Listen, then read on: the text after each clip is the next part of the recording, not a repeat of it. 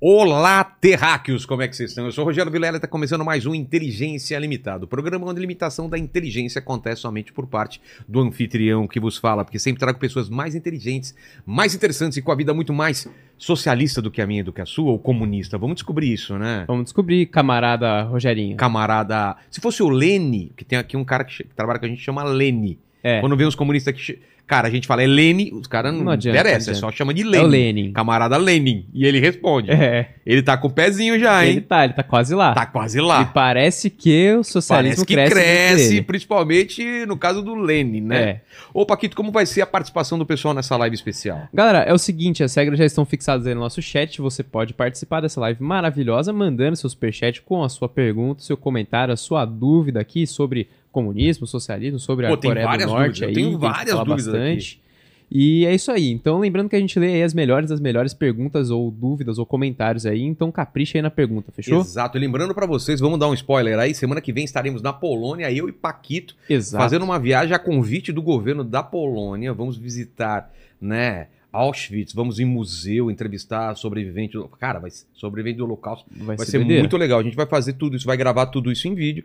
Tem, um- tem um papo já sobre isso que a gente vai soltar na segunda-feira, explicando a viagem e falando sobre nazistas no Brasil, os caras que fugiram pra cá. Exatamente. E agora vamos também tentar convencer aqui, né? Vamos ver se a gente arranja aí nossa, arranja uma ida pra Coreia do Norte nossa lá. passagem aí. Pô, fechou. Você vai comigo? Eu vou, eu fecho. Eu vou até pra Ucrânia, cara. A gente também tá agitando, é, isso é sério, de ir pra lá, de- claro, de uma maneira segura, né? É.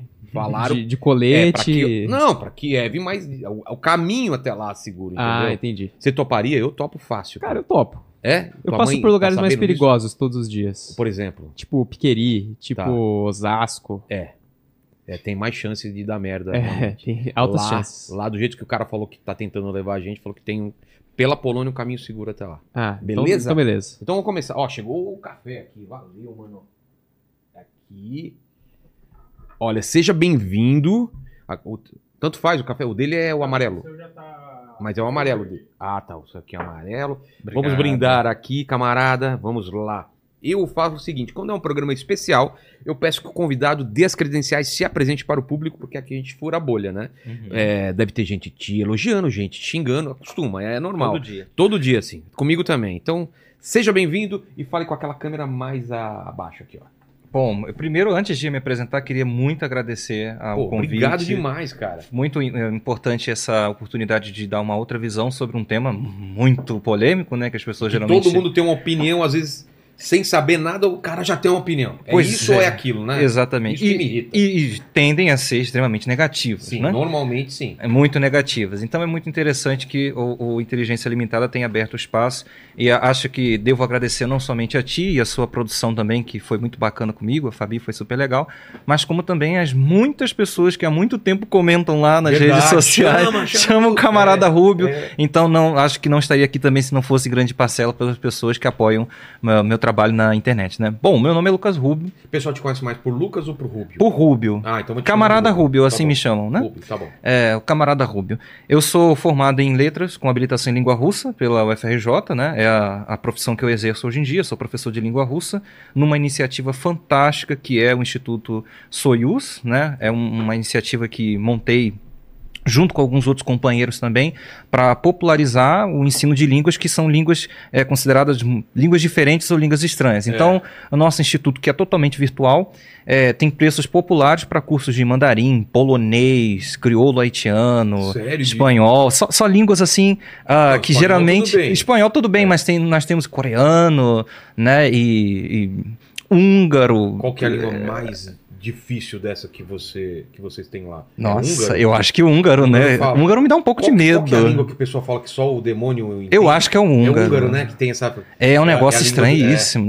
E o nosso professor de húngaro é maravilhoso, Bom. uma pessoa muito, muito Russo bacana. não é tão difícil, né? O pessoal fala. Parece que é estranha no começo, mas não é tão difícil quanto o pessoal parece. É verdade isso? ou- Olha só. Aí é difícil. Assim, a minha opinião, eu acho que não é difícil, não. Porque, eu acho que as já é- pessoas. e o português já é difícil também. Pra quem É, não fala. pra quem não português. fala, Exato. exatamente. Você acha que é a mesma A É, mesma diria que dificuldade? sim, mas tem umas estruturas no russo que são bem diferentes É? do português, bem diferentes, né? Inclusive eu tô hoje aqui, quem veio, né, meu amigo que veio aqui é o Yuri Freitas, Yuri. que é meu aluno de russo também, Sério? né? Então ele também não sabia nada de russo e tá lá tendo aula comigo, já estamos há uns dois meses tendo aula Você numa saberia como turma, falar né? o laterráqueos em russo? Здравствуйте, земляки. Olá, terráqueos. Peraí, peraí. Eu acho que é isso. Tá. Zé. Eu não sei terráqueos, mas eu acho que Como é. que é olá? Здравствуйте. Cara, é, é muito Mas grande. essa é a forma formal. O Ah, russo tá. tem formas ultra É, formais uma- e as uma- formas mais tranquilas Uma de... mais tranquila, assim, de olá. Privet. Privet, gostei. Aí Né? é mais fácil. Privet é mais tranquilo Privet. de se falar. Privet. Né? Tá. Você pode falar assim, Privet Tavarish. Pri- É pri ou bri? Pri, Privet. Tavarish. Tavarish, o que que é? Camaradas. Tá- é a palavra tá. mais soviética do Tá. russo. Tavarish. Tabarish. Tabarish. Camaradas. Tabarish. E camarada lá significa amigo? Qual que é o significado de camarada? Isso, É, esse termo Tavares é. na- na- nasceu na União Soviética porque a Rússia era uma sociedade extremamente estratificada em, nas classes sociais, nos títulos Sei. da nobreza. E aí os bolcheviques simplesmente só se chamavam de camaradas. Então eles aboliram toda aquela coisa de das grandes Senhoria, é, formalidades, essas exatamente. Todos eram camaradas, né? Se E fosse essa- uma palavra em português que não camarada, colega? Companheiro. Ah, companheiro. É, tá. tem um significado político muito forte. É? Né? É, sim, sim, Tá. sim. É diferente de amigo, por exemplo, Entendi. que seria druga. Tem um, um outro nível de... Exatamente. de- Entendi. E, bom, como professor de língua russa não só no Instituto Soyuz, né? É, também fui professor durante um ano numa escola pública do Rio de Janeiro, né? Foi uma iniciativa é, da chamada Escola Intercultural Mas Dando aula do quê? de língua russa. Sério? Para adolescentes experiência! em Belfor Roxo, no Rio de Janeiro, Nossa, né? que experiência maravilhosa. É, é o- a experiência mais legal que eu já tive profissionalmente foi nessa escola, Pô, né? Imagino. É, foi uma escola chamada Escola Intercultural, e aí lá tem aulas do ensino médio regular, mas aí é horário integral, né? Então os alunos têm aulas normais do ensino médio no Brasil, mas também tem aulas de língua russa, de geopolítica, de história, cultura, arte, pesquisa, ciência da, da Rússia, né? E eu, no primeiro ano de implementação desse colégio, fui o professor e também o consultor pedagógico. né? Então, eh, estive lá eh, durante esse período. E aí, minha formação, no, do meu ponto de vista profissional, que é o russo, né? Agora, com a Coreia, eu respondo atualmente como presidente de uma entidade chamada Centro de Estudos da Política Songun do Brasil. A política Songun é uma, uma doutrina militar e política da, da Coreia Popular, né? Ou a Coreia do Norte, como a gente conhece por aqui. É, depois eu quero saber essa, é, por que, que a gente chama Coreia do Norte e lá não é assim. É. Você quer falar agora ou depois? É, é muito simples, porque o- os coreanos, eles entendem que o país é somente um. Só existe uma Coreia, não existe Coreia do Norte e não existe Coreia do Sul. Essa ideia de duas Coreias no plural e uma que é do Norte e outra que é do Sul é uma ideia que foi é, colocada pelos invasores, ou seja, pelos estadunidenses que em 45 invadiram e dividiram unilateralmente a, a Península Coreana, Tá. né? E aí eles consideram então que essa terminologia é uma terminologia que vai contra a unidade do povo coreano. Como que eles chamam a Coreia do Sul? Eles chamam de sul da Coreia, diferente de Coreia do É. Sul. Eles chamam de Coreia, mas assim, a parte sul. Inclusive tem uma terminologia diferente, porque, não sei se vocês sabem, mas as Coreias se chamam de modos diferentes, né? Como assim? A Coreia do Norte Sim. se autoproclama de Choson, porque é o nome de uma antiga dinastia. E a Coreia do Sul escolheu outro nome para si, né? Que agora me perdoe, mas eu esqueci qual é a. a- a- Será que ele acha Com Google? certeza alguém. é, Sim, talvez Ah, ou ache na alguém- ou Wikipédia, alguém ou, chat, os é. camaradas no chat com é, certeza por favor, por favor. vão saber me informar. Mas eles se chamam diferentes, eles Tá. escolheram dinastias diferentes, nomes diferentes Ah. para si. Né? E aí o norte usa essa terminologia que o sul usa e os coreanos entendem automaticamente que está falando da parte sul ou da parte norte. Né? Mas o norte se chama de Choson. Tá. E se chama, o nome completo é República Popular Democrática da Coreia, que é um termo muito extenso. E aí, é, entre nós comunistas, nós falamos Coreia Popular, Coreia Socialista, RPDC. Ou, Tá. às vezes, para facilitar, só a Coreia mesmo. Tá. E o pessoal, às vezes, chama de melhor Coreia, porque existe aí um pessoal que gosta bastante da Coreia do Norte na internet, chama a melhor Coreia, Ah, a verdadeira Coreia, a única Coreia. Que eu tendo a concordar com eles, me perdoe, acho que eles Vou que... querer saber por quê, mas É. vamos lá. E terminou a apresentação? Bom, sim, e aí sou presidente de- desse Tá. centro de estudos, que é um centro de estudos que visa ah, mostrar para as pessoas, né? Assim, não mostrar, eu detesto essa terminologia, mas porque fica parecendo que nós temos a É, verdade, né? professoral, Não é assim. isso, não. Mas assim, divulgar para as pessoas ah, a doutrina militar do país, entender por que, que é um país extremamente militarizado, por que, que tem um nome para isso, inclusive, Songun, E também a gente acabou né, vendo a necessidade que antes de falar disso, a gente precisava desmistificar o país, porque as pessoas não conhecem. Primeira coisa, né? É, as pessoas não conhecem, quando conhecem, é, conhecem coisas muito assim, ah, fora da realidade, né? E aí acabam julgando o país por imagens negativas, inclusive preconceituosas que É, o temos na professor. Elias esteve aqui falando da China. Eu achei extremamente é, importante coisas que ele falou que eu nem imaginava, né? Uhum. Então, queria também ter essa experiência em relação à Coreia. Eu vou chamar de Coreia, então, para não ter Pode, confusão. mas você se quiser, Ah, tá, pode tá. chamar de Coreia do Norte, não tem é, problema. que é Coreia Socialista, Nós Coreia... não vamos ficar ofendidos. Tá, é, eles não vão ligar agora para mim e falar, não, é... Não, É, ó, talvez o Kim Jong-un lance um míssel aqui, mas eu não, não, que não, a gente né? não vai fazer isso. Estamos na Paulista, tá? Entendeu? É, começando aqui, eu, eu revelando é, os meus defeitos para você, que eu sou um cara interesseiro. Hum. Eu peço presentes para os meus convidados. Você Ah, trouxe é presente verdade. inútil? Eu trouxe, e não é um só, eu trouxe vários. Tá. E não é muito inútil, é inútil no sentido de que eu já não uso mais. Então é inútil para você. É, mas tem um você. grande simbolismo, Tá. tá. Bom, o primeiro presente é uma fita. Boa. É uma fita Qual é, qual é a, a história dela? que tem um super simbolismo. Bom, você, como eu disse, eu sou professor de russo, né? Essa fita aqui é uma fita que se chama Fita da Vitória. 9 também- de maio. É, também tem nome de chamada Fita da Guarda, né? Alguns chamam de Fita de São Jorge. Bom, vários nomes, mas um significado. Essa fita, ela remora, é, rememora né, e lembra as, as pessoas que morreram na Segunda Guerra Mundial contra o fascismo. Tá. Né? É usado principalmente na simbologia soviética, Ah, é? né? Lá eles chamam de Grande Guerra Patriótica, que para eles é de 1941 até 1945, Ah, né? Porque a guerra Segunda começou. Guerra? Isso, a Segunda Guerra Mundial, eles chamam de Grande Guerra Patriótica.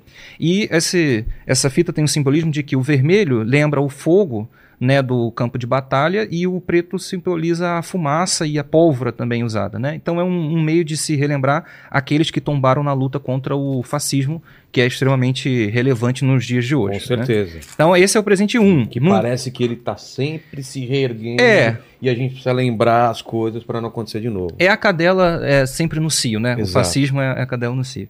E a segunda é também um item, só que esse item é muito histórico, porque ele veio direto da União Soviética e é uma moeda da União Soviética Ô, isso é valoroso, hein, ô Paqui- de um rublo. Paquito?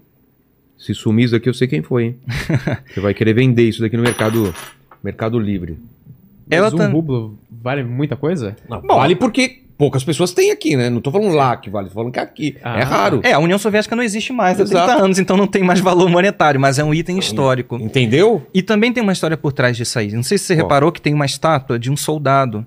Ele segura uma criança e a espada dele, tá usando uma espada, recai É. Vê se sobre uma pra- suástica vê se dá- quebrada. Vê se dá pra ver aqui, Paquito.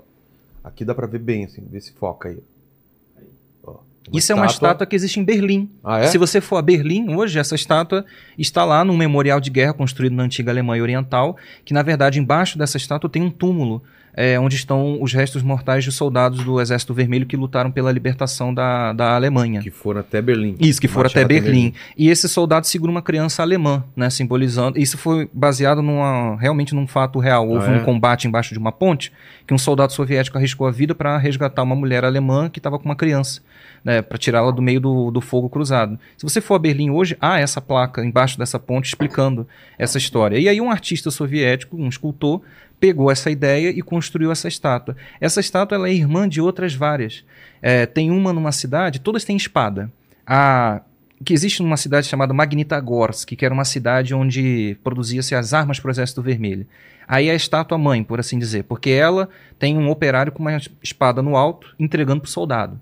A segunda estátua irmã dessa é a Rodna Madzaviot, a Pátria Mãe Chama, muito famosa em Stalingrado, que é uma mulher segurando uma espada bem no alto, simbolizando o auge da guerra. E essa é a terceira e última, com a espada já recaída sobre a suástica quebrada, significa que a guerra acabou e a Cara, tarefa foi cumprida. foda isso, cara. Se por acaso você achar é, essas estátuas aí, vai mostrando pra gente, Paquito. Foto, né? É, é Monumento O Libertador, se você colocar em inglês no Google, você acha, né? Em Berlim. Ela é muito bonita. E aqui o brasão da União Soviética e, e, e tá escrito um rublo e o RSS. E aí. esses livros a gente vai falando no papo? Isso a gente mostrar? pode ir falando no- durante o papo, Tá porque bom. são livros bem legais aqui. Eu acho que a galera vai Ó, gostar de conhecer. A gente tá é, na, na tela, o pessoal tá vendo isso também, Paquito?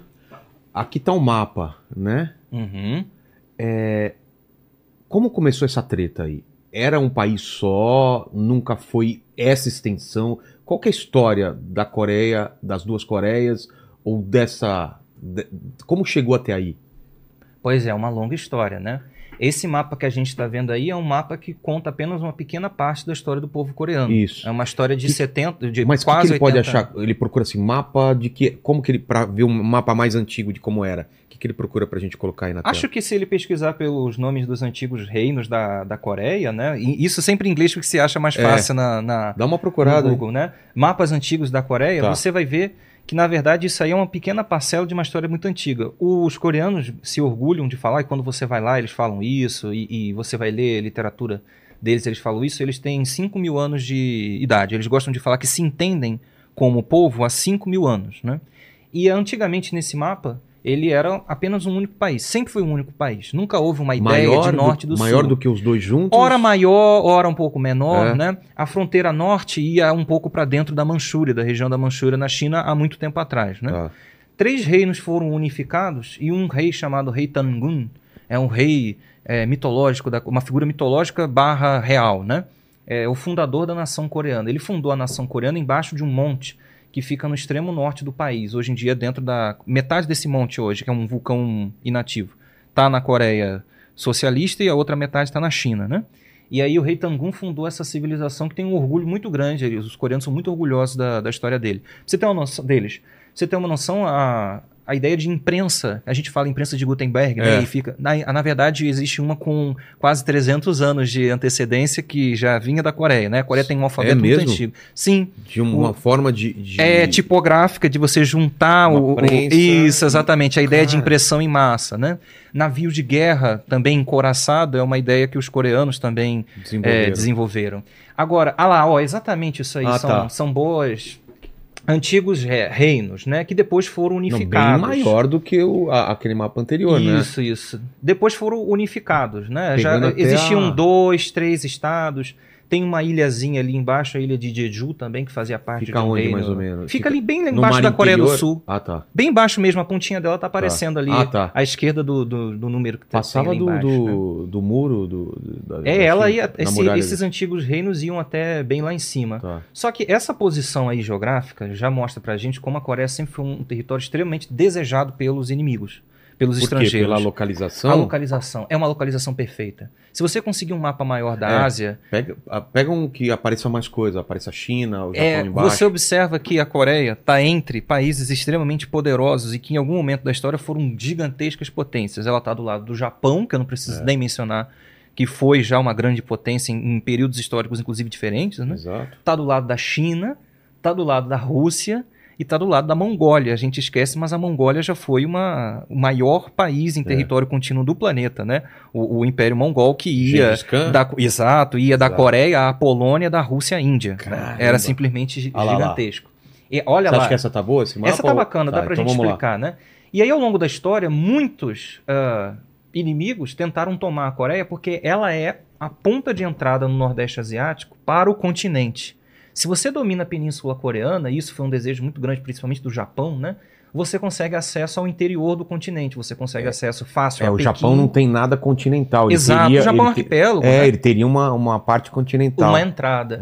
É. E vai ser justamente essa posição hiper privilegiada, e eu tô falando isso coisa de dois mil anos atrás. Só uma coisa, só, só falar Hum. uma coisa. Ô, Paquito, quando você acha esses mapas aí, só pra entender o negócio, você sempre escolhe o de resolução pior e que tenha uma, uma marca, uma, um- um- uma marca d'água em cima. Ele tá sob É pressão. Cara, e os milhões de piores. imagens na internet e você fala, vou pegar a pior pra Os usar. outros são piores. Sério? Confia. Sério mesmo? Tô falando. Ele tá sob pressão, ele um pegou primeiro. Free ali. word não sei o que, ponto net. Era uma propaganda do nada no meio.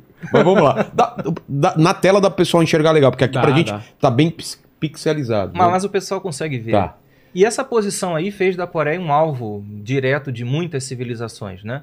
A própria Mongólia já tomou boa parte disso, né? E a China? A China também, mas a China sempre teve uma relação com a Coreia de proteção daquele território. A Coreia já chegou a ser um território protegido pelos chineses. Tinha sua autonomia, tinha seu imperador, Tá. tinha seu regime Não foi interno. absorvido. Não, não foi. Mas os chineses, eles tinham um tratado com, coreano, com os coreanos de muito tempo atrás, que eles protegeriam os coreanos em caso de guerra. Inclusive, os líderes revolucionários depois vão apontar isso como uma, uma das falhas terríveis da civilização coreana. Esperar que outro Ah. fizesse o papel da defesa, sendo que os próprios coreanos. Isso meio que Deveriam acomodou eles. Acomodou. Falando, tem uma grande China nos protegendo. Exato. E sabe como acomodou?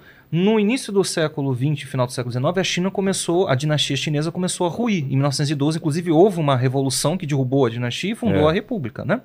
E aí, justamente nesse período que a China já estava lá caminhando meio, né, bamboleando de um lado para o outro, até porque os franceses tinham chegado ali, né, os portugueses também, os britânicos tinham é, invadido, né, séculos das humilhações né, na China, a Coreia foi se tornando fraca, não, não tinha mais um grande irmão para proteger, e aí em 1905 o Japão vai forçar a Coreia, não estamos falando de nem do norte e do sul, estamos falando do Império Coreano, né? Tá. vai forçar a Coreia a assinar uma série de tratados, que são chamados de tratados desiguais, que dava a exclusividade do Japão a acessar os portos da, da Coreia. E fazia do Japão o único eh, importador de produtos da Coreia. Então, Tinha tudo uma que a Coreia. contrapartida?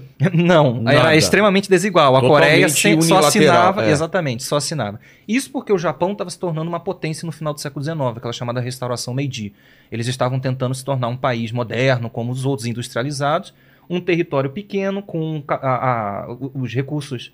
é, naturais, minerais também reduzidos, então a ideia do Japão, e aí a gente está falando, interessante notar isso, é uma ideia de superioridade racial que os japoneses tinham.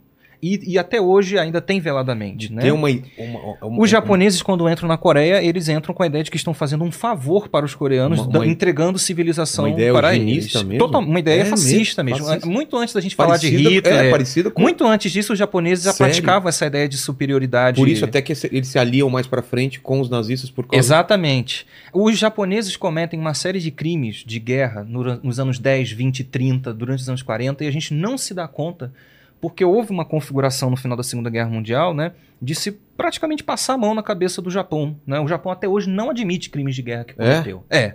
Então, em 1910, depois de cinco anos dos tratados, o Japão decide que não está bom o suficiente manter o monopólio lá da, dos da- portos, dos portos e da economia coreana e eles invadem militarmente a Coreia.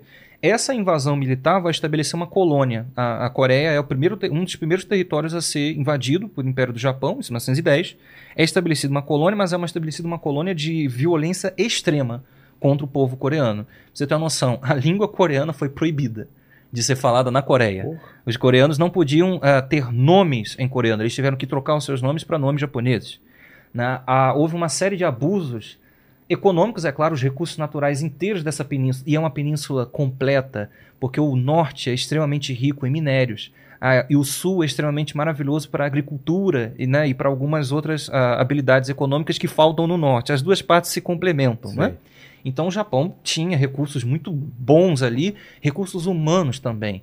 Eles, os japoneses, sequestraram eh, milhares e milhares e milhares de coreanos para trabalhar. Teve estupro, teve esse tipo de coisa. Sim, da pior coisa que você possa Sim. imaginar, né? E- Eles pegavam os jovens para trabalhar nas empresas, nas fábricas. Todas essas fábricas que a gente conhece hoje em dia do Japão, que a gente tem, ó, a Mitsubishi, que são, é, todas essas foram Usaram- construídas u- em cima de, de mão de obra Mão de obra escrava. escrava de coreanos, né?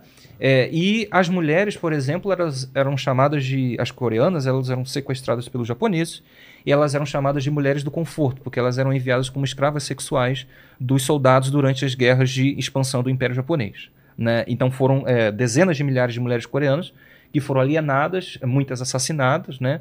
violadas. E o Japão nunca se desculpou com o povo coreano em relação a isso. Né?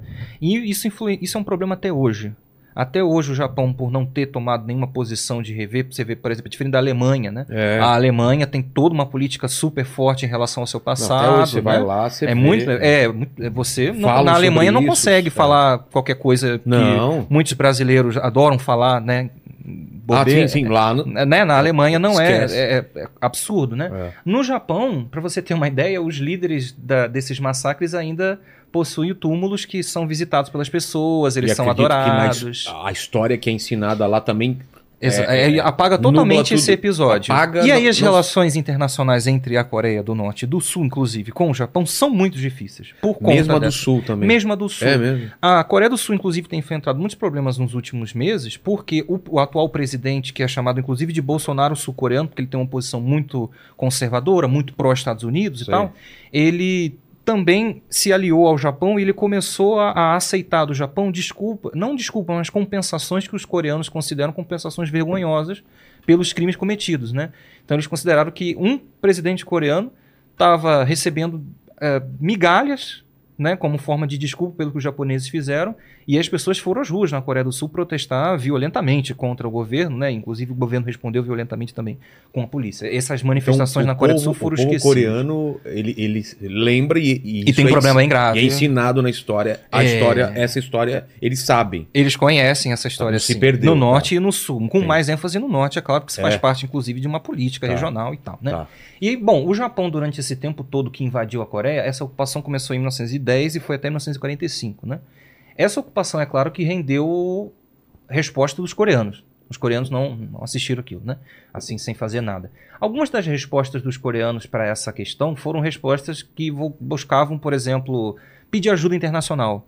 Né, você tinha lá a Liga das Nações, né, criada após o fim da Primeira Guerra Mundial, solicitar na Liga das Nações que desse uma atenção para o caso coreano e chamar a atenção do mundo que, olha, a Coreia foi invadida pelo Japão. É, a pedir ajuda das potências ocidentais, das democracias ocidentais, a França, a Alemanha, a, o Reino Unido, né, a, os Estados Unidos. Essas potências ocidentais estão um pouco se importando com um país perdido no fim do mundo, ocupado por japoneses que, inclusive, tinham é, sido aliados lá durante a Primeira Guerra Mundial. Então, é. isso foi passou batido, né? Em 1919, por exemplo, houve uma série de manifestações populares, que foi chamado 1 de março. As pessoas é, foram às ruas lutar, é, protestar contra a ocupação japonesa e elas foram desarmadas. E aconteceu algo semelhante ao que aconteceu no Domingo Sangrento na Rússia. Né? A polícia chegou matando todo mundo mesmo, né? respondendo na bala. Pessoas que estavam só na rua pacificamente uh, pedindo aos japoneses né, uma ocupação mais amena, por assim dizer. Né? E os comunistas se inserem nisso porque em 1917 houve a Revolução na Rússia, que logo depois se tornaria a União Soviética. E aí, quando esses ideais comunistas se espalham pelo mundo, isso vai chegar no Brasil, né? não só os ideais comunistas, mas também os anarquistas. Né? Nós temos as grandes manifestações anarquistas de 17, principalmente aqui em São Paulo. Né? É, aqui em São Paulo é, é o palco dessas grandes manifestações ali, das indústrias e tal. Isso chega na Coreia. É constituído um partido comunista coreano, só que esse partido tinha uma série de limitações muito grandes porque esse partido acreditava, em parte, grosseiramente falando, que o processo de revolução socialista se daria na Coreia da mesma maneira que aconteceu na Rússia. Ele ignorava completamente que as condições materiais da Coreia eram completamente diferentes da Rússia de 1917. E esse Partido Comunista teve uma série de problemas internos, divisões, né, uh, grupos que iam se separando porque tinham interpretações diferentes e aí não se chegava a lugar nenhum. E além disso, né, é, para não falar que foi só um erro dos comunistas, né, mas a, a, polícia japonesa era extremamente violenta, a polícia secreta. Né?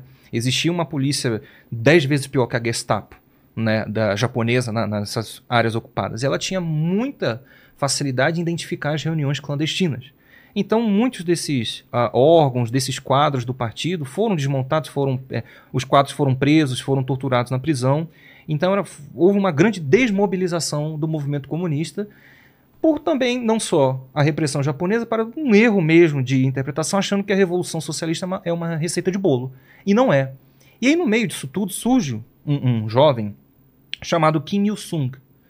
Esse jovem Kim Il-sung tinha contato com, com literatura comunista, com literatura marxista. O pai dele havia sido preso pelos japoneses várias vezes por ter lutado contra a ocupação japonesa, ter montado círculos intelectuais contra os japoneses. Né? O bisavô do Kim Il-sung tinha afundado um navio dos Estados Unidos no século XIX, no motim. Os Estados Unidos no século XIX né, tinham interesses na Coreia já desde o século XIX. Eles enviaram um navio chamado General Sherman, um navio que deveria subir o rio Taedong, né, que chega até Pyongyang, que é a capital, e deveria observar ali se existia algum tipo de cenário agradável para os Estados Unidos, talvez teria algum tipo de controle naquela região. Então, o bisavô do Kim Il-sung organizou com as pessoas uma emboscada para o navio e conseguiu atear fogo no navio no rio Taedong, e ele afundou lá. Então, o Kim Il-sung tinha toda uma trajetória de uma família ali que lutava contra ah, dominações estrangeiras, teve contato com literatura marxista, mas ele teve uma sacada muito importante, que inclusive falta muito ao movimento comunista no Brasil, né? que foi conseguir ler perfeitamente quais eram as condições da Coreia quais as condições econômicas, sociais. E ele, ele conseguiu, esse, ele, ele conseguiu essa, é. É, criativamente aplicar os aportes do marxismo-leninismo para a realidade do povo coreano naquele momento. Qual era o problema mais urgente? A ocupação japonesa. Tá. A ocupação japonesa só seria é, é, destruída, Vencida, é. vencida, se houvesse uma grande coalizão nacional patriótica, Uma união. uma união alguma coisa que patriótica. unisse eles. Exatamente. E ele consegue fazer isso, ele consegue fundir os ide as ideias de socialismo com os ideais de patriotismo né? e de revolução militar. Porque o primeiro ato deles é fundar, um dos primeiros, né? não necessariamente o primeiro, é fundar um exército de guerrilha, que é o Exército Popular Revolucionário da Coreia. Ele, inclusive, está falando de um Kim Il-sung aqui que tem por volta de 20 e poucos anos de idade só. Ele era Ah, é? extremamente jovem quando ele funda um exército, né? Ele funda esse exército, é um exército guerrilheiro. E Ele olha tem o... experiência? Não, é tudo na hora. É, é- é guerrilha. Sei. Ele não tinha servido ao exército, nada disso, né? Ele funda esse exército e ele monta um acampamento secreto, sabe onde? No sopé do Monte Pektu, que é o vulcão inativo que fica no extremo norte, que eu mencionei que há 5 mil anos, diz a lenda, né, o ah, líder da Coreia, o primeiro líder da Coreia, o rei Tangun, fundou a civilização coreana. Então ele Tá. escolhe aquele lugar que é um lugar Que sagrado Simbólico, simbólico para fundar a guerrilha. E esse lugar, pra você ter uma ideia, Qual você... é o monte pra ele procurar? Monte aí? Paektu, com Paektu. K, né? Paektu. Se você for ver, cara, é um lugar totalmente congelado. O inverno, ele tá debaixo da Sibéria, né? Então Sei. os ventos siberianos vêm de lá, do, do norte. É um lugar que faz menos 40 graus Celsius no inverno. Os japoneses, os ja- o- a polícia japonesa tinha muita dificuldade de acessar esse lugar. Então os comunistas conseguiram, nesse lugar que era tão inóspito e tão inesperado para se ter uma célula de resistência, eles conseguiram montar um, um poderoso acampamento de guerrilha que atormentava a vida dos japoneses, né? Aí, ó, o Monte Pektu, essa é uma bela foto. Esse lago aí, Cara. inclusive, é um lago que se formou no cume, né? No, do... Meio uma cratera, né? No É, meio. porque era um vulcão, É. né? E aí esse, esse lago se chama, inclusive, Lago Chon, que eu acho, se não me engano, é o Lago do Paraíso, Tá. né? É um lago, um... Esse lugar aí... Mas na- eles, eles ficaram na base do lado de fora. Isso, isso, Tá. exatamente. Na uma floresta, né? Na- naquela floresta de, de coníferas. Esse, esse monte aí é uma imagem comum da Coreia do Norte hoje em dia. Você Entendi. vai lá, você encontra fotografias, figuras, canções, porque eles entendem que não só a civilização nasceu lá, como o- a República Popular, consegue ela é, foi fundada lá, lá. dentro, turisticamente? Sim, assim? sim, dos dois lados, da Coreia e do lado, chine... Não, do lado chinês. Dá pra ir naquele lago lá, por exemplo? ver? Sim, sim, Ah, sim, é? é? possível. Ah, deve ter Você foto, tem, então. tem muitas fotos Tá. na, na internet. Tem um documentário muito bom, já deixando assim pro pessoal que quiser Claro. ver, que se chama Meus Irmãos e Irmãs do Norte. É um documentário de uma sul-coreana que conseguiu entrar na Coreia do Norte porque ela tem passaporte alemão, porque ela é casada com um alemão. E ela foi lá, e o documentário Meus Irmãos e Irmãs do Norte começa ela visitando esse é, esse monte. Esse monte é sagrado também no sul, né? Porque as pessoas entendem que foi lá que a civilização coreana foi fundada. Em 2018, quando houve uma grande aproximação entre a parte norte e sul, o presidente Moon Jae-in eh, foi visitar, o presidente sul-coreano Moon Jae-in foi convidado a visitar a Coreia do Norte e ele foi até o, o- esse monte aqui e ele levou garrafas vazias, ele pegou água do, desse lago aqui, porque os sul-coreanos infelizmente não conseguem ir a, a esse monte, né? Só se eles forem pelo lado chinês, pelo lado coreano eles nunca conseguem ir, porque o governo sul-coreano não permite Entendi. que cidadãos da Coreia do Sul é, visitem o norte, né? Mas voltando aqui ao fio da nossa meada, né, Tá. para responder a sua Claro. pergunta do mapa, afinal Exato. de contas, Bota pro mapa. papai. é essa Por favor. guerrilha, essa guerrilha comunista, ela vai ter muito sucesso durante esse tempo todo aí que a gente está falando de 1932, que é quando foi fundado o exército, né, até 1945, em causar grandes danos ao exército japonês. E a guerrilha, como talvez, né, vale a pena explicar para quem está É. ouvindo e não conhece, não é um exército regular. Exato. É um exército irregular. Então eles têm ah, técnicas de surpreender o inimigo do nada. Causar danos. Causar baixas. danos e desaparecer. né? É. Então o exército atacava determinada cidade, roubava os espólios, da- eh, roubava o, o, o paiol, as armas e sumi, desaparecia na, na floresta. E conheciam a- a- o território da Coreia como Claro. conhecia a palma da mão e o, o invasor não. Não. Porque o nacional sempre conhece melhor o território do que o Como- invasor. Como, né? como a guerra do Vietnã. Exatamente, né?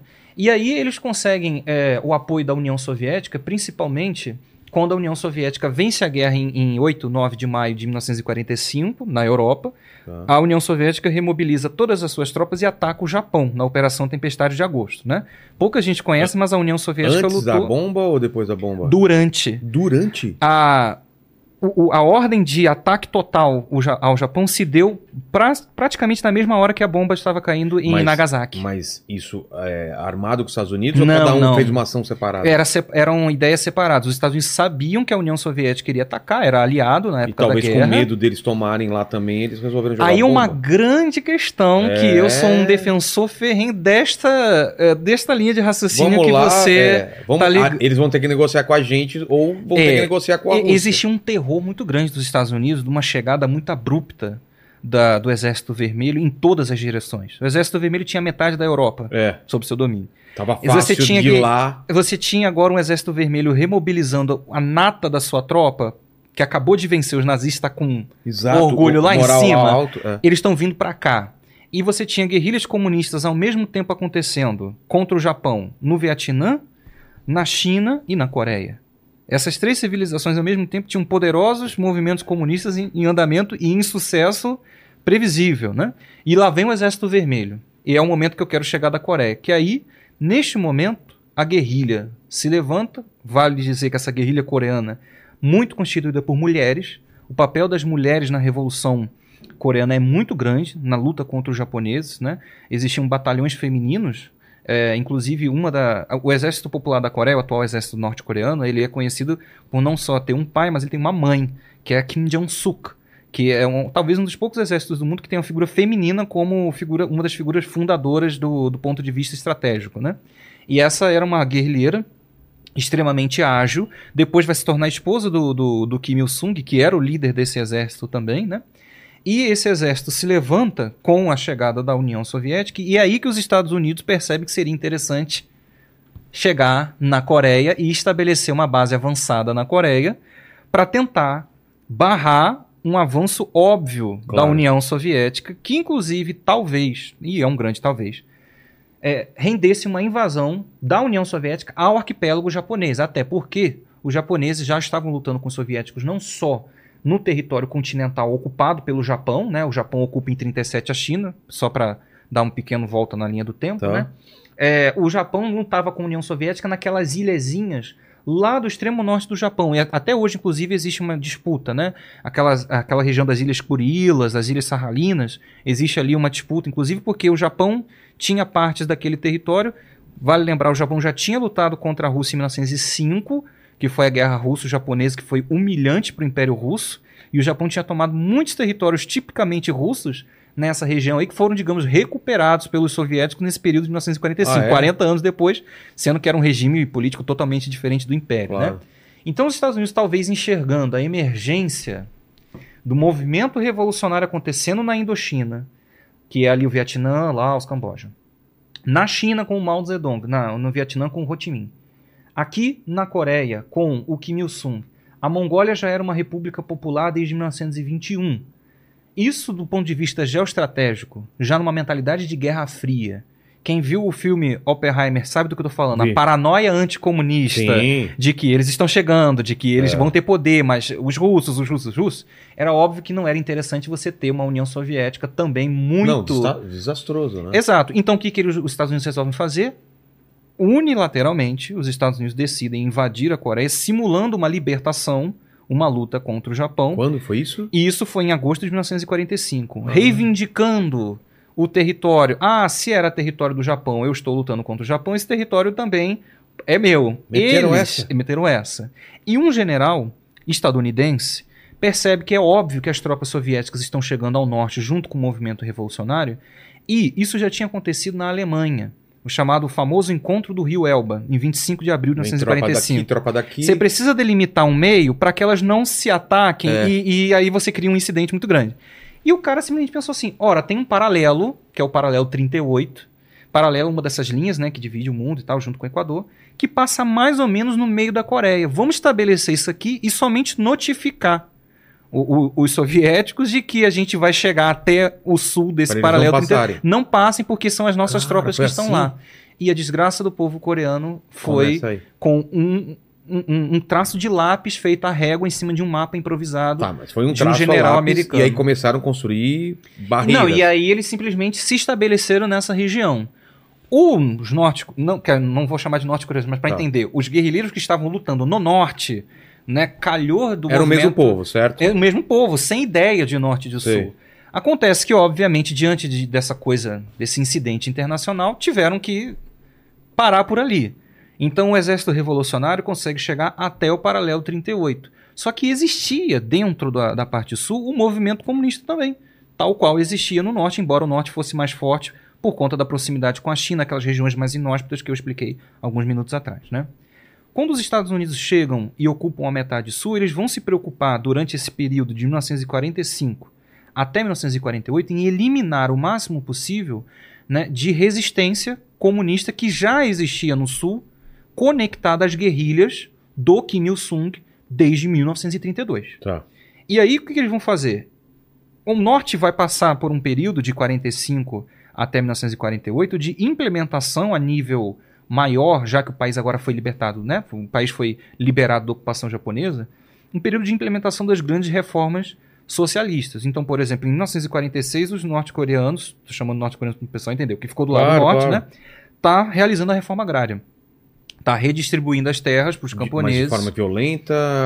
O que acontece? Muitos dos. é, alguns dos coreanos colaboraram com os japoneses. E eles eram donos de terra e eram colaboradores do inimigo. Então, Então essas terras foram expropriadas. como Exato. como Essas terras foram expropriadas Tá. e divididas entre os camponeses. Mas muitos donos de terra apoiaram o Kim Il-sung durante a época da, da guerrilha. Isso que é interessante, porque o movimento revolucionário uniu, inclusive, setores que não eram setores comunistas.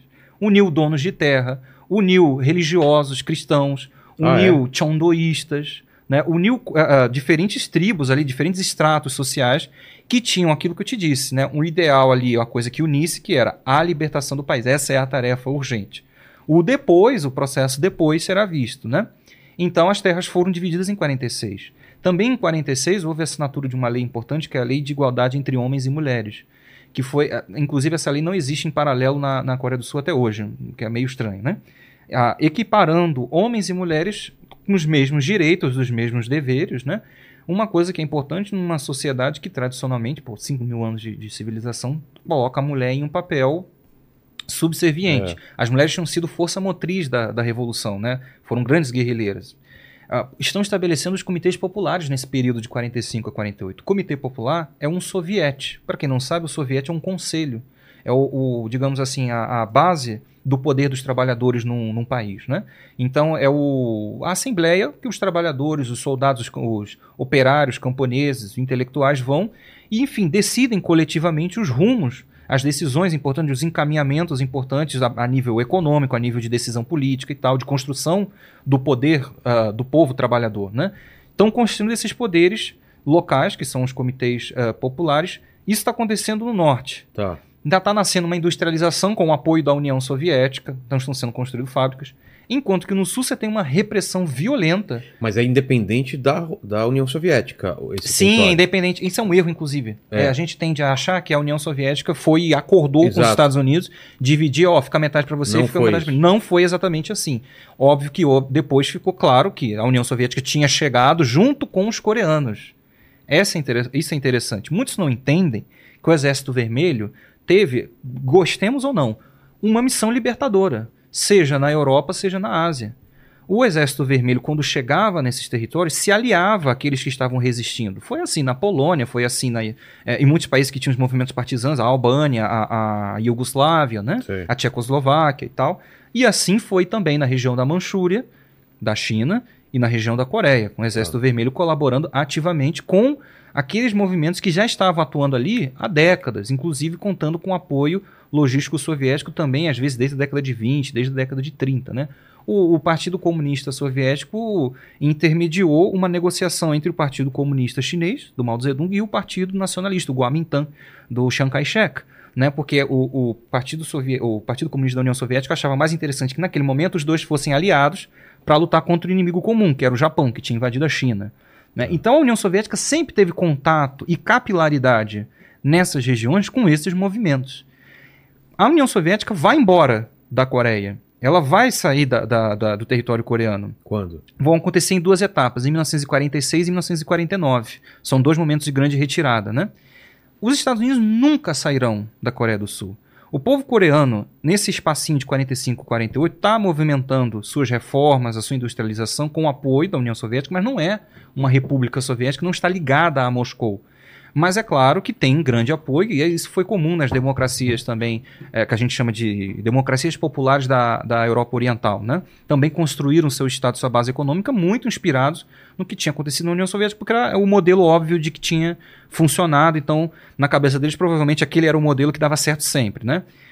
Poxa, o que eu quero dizer é que nesse espaço está tendo uma revolução que o povo está acessando poder no norte e no sul tem uma ocupação militar dos Estados Unidos, que inclusive se chama Administração Militar dos Estados Unidos. Não existia um governo próprio, não existiam órgãos de governo no sul da Coreia, então, que a gente poderia chamar de, ah, isso aqui é uma coisa do povo da Coreia que ficou para o sul. Não.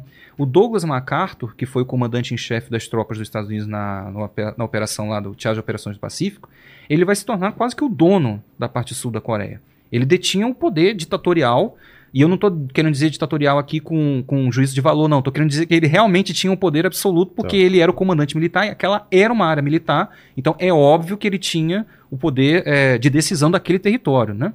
O Douglas MacArthur vai ficar lá até 1948, praticamente, uh, expurgando o movimento comunista, os comitês populares que também estavam se estabelecendo no Sul, numa onda bem violenta de repressão. Aí em 48, essa divisão que a gente está aqui comentando vai se formalizar. Em agosto, 15 de agosto, se não me engano, de 48, a parte sul vai fundar, os Estados Unidos vão fundar um estado fantoche chamado República da Coreia. E como líder desse estado fantoche, eles vão colocar um camarada chamado Shigman Rhee, que nem se chama Shigman Rhee, se chama Ri Siman. Mas o, o Ri Siman não é, é muito coreano, e não é muito fácil para os estadunidenses falar, eles colocaram Shigman Rhee porque funciona muito bem, e ele ficou conhecido assim. Era um senhor, que você olha a foto dele, parece muito simpático, era um cara que tinha vivido nos Estados Unidos, é, tinha estudado nos Estados Unidos, enquanto o povo coreano estava tomando bala dos japoneses, ele estava lá nas praias do Havaí, né? E ele é pensado porque ele é uma figura extremamente agradável aos Estados Unidos, né? Um anticomunista ferrenho, uma pessoa com uh, muita afabilidade né, para os Estados Unidos, então com uma grande simpatia pelos Estados Unidos. Então ele é pensado e colocado como presidente desse país, desse estado, né, que é a Coreia do Sul, que não é um estado independente, é um estado que está ali sob tutela dos Estados Unidos, que estão ocupando neste momento, lá que estou falando, em 1948, e neste momento, dia 31 de agosto de 2023, com milhares e milhares de tropas, equipamentos e, em alguns momentos da história, até armas nucleares, né? ocupando a Coreia do Sul. Então, a Coreia do Sul é uma colônia, para fins práticos. Né? Até hoje, o governo da Coreia do Sul não tem grande autonomia de decisão. Precisa sempre consultar os Estados Unidos, principalmente em relações externas com a Coreia do Norte. Né? A resposta do, do, da parte norte da Coreia foi fundar, em 9 de setembro, inclusive na semana que vem, né, a gente vai marcar os 75 anos de fundação é, da República Popular Democrática da Coreia. Aí sim você criou um problema ainda maior, é. porque você formalizou dois estados diferentes. E aí você criou dois estados diferentes. E quando você cria um estado, né, a, qual foi a justificativa do Norte para também criar um estado? Quando o Sul criou um estado, significa que vai criar uma força armada regular para si, vai começar a costurar acordos, né, que obviamente não são acordos interessantes do ponto de vista da integração do povo coreano, porque aquele governo, obviamente, representa os interesses externos dos Estados Unidos. Então, por isso, a parte uh, norte ali, né, proclamou semanas depois uma república para si, para salvaguardar o processo que estava em andamento. Processo esse que vai ter grande sucesso até 1950. Né? A industrialização da Coreia. Quando eles se declaram um, um, um Estado, como que o resto do mundo reage? Então, Aceita... muitos, alguns países reconhecem, outros países não, não reconhecem. Não é né? Nesse final dos anos 40, você tem uma série de problemas, porque a China também, pouco depois, né, em 1 de outubro de 49, vai se tornar uma república popular com a vitória da Revolução. É. E aí a China também perdeu o assento dela no Conselho de Segurança da ONU, e ficou ah, um tempão tá. para retomar, houve reconhecimento. Né? Entendi. Então, a parte do mundo reconhece a República Popular. Hoje em dia, é a maior parte do, do planeta hoje reconhece a, a, os dois a parte norte e a parte sul, os dois estados como legítimos, né? Entendi. É óbvio que os dois estados não se reconhecem. A República Popular Democrática da Coreia diz que ela é o único estado legítimo da Nossa, Coreia e reivindica todo o território. Esse mapa com essa divisão assim, ele não existe na Coreia do Norte. É? Quando você vai lá, você nunca vê um mapa assim. Você vê o mapa inteiro. E eles falam, esta é a Coreia. E aí, é claro, tem lá a linha de demarcação e eles falam, ah, essa é a parte que é, é, é até interessante que assim, está temporariamente ocupada Então, pelo a estrangeiro. intenção, na teoria, é recuperar esse, esse território ou não, não faz parte da estratégia. Já houve sim lá a ideia de recuperar que você fala, me remonta a uma coisa, uma ação militar. Exato. É Isso eu já aconteceu nos anos 40, dos É? anos 50 na Guerra da Coreia. Hoje em dia não é. A Coreia do Norte não tem uma interpretação de recuperar, retomar e anexar aquele território. Não, é essa a ideologia de hoje em dia Tá. da, da parte norte. Mas lá atrás, como que foi essa ação? Aí sim houve uma ideia militar de resolver por via militar, Com a ajuda da União Soviética? com a ajuda principalmente da China. Ah, é? É. Esse ano de 2023 é importante porque nós estamos marcando os 70 anos da assinatura do armistício da Guerra da Coreia. Tá. que o povo norte-coreano, embora também não goste de usar norte-coreano, vou falar assim, né? Chama de vitória. E eles não chamam de guerra da Coreia, eles chamam de guerra de libertação da pátria. Essa guerra foi uma guerra provocada pelos Estados Unidos, né?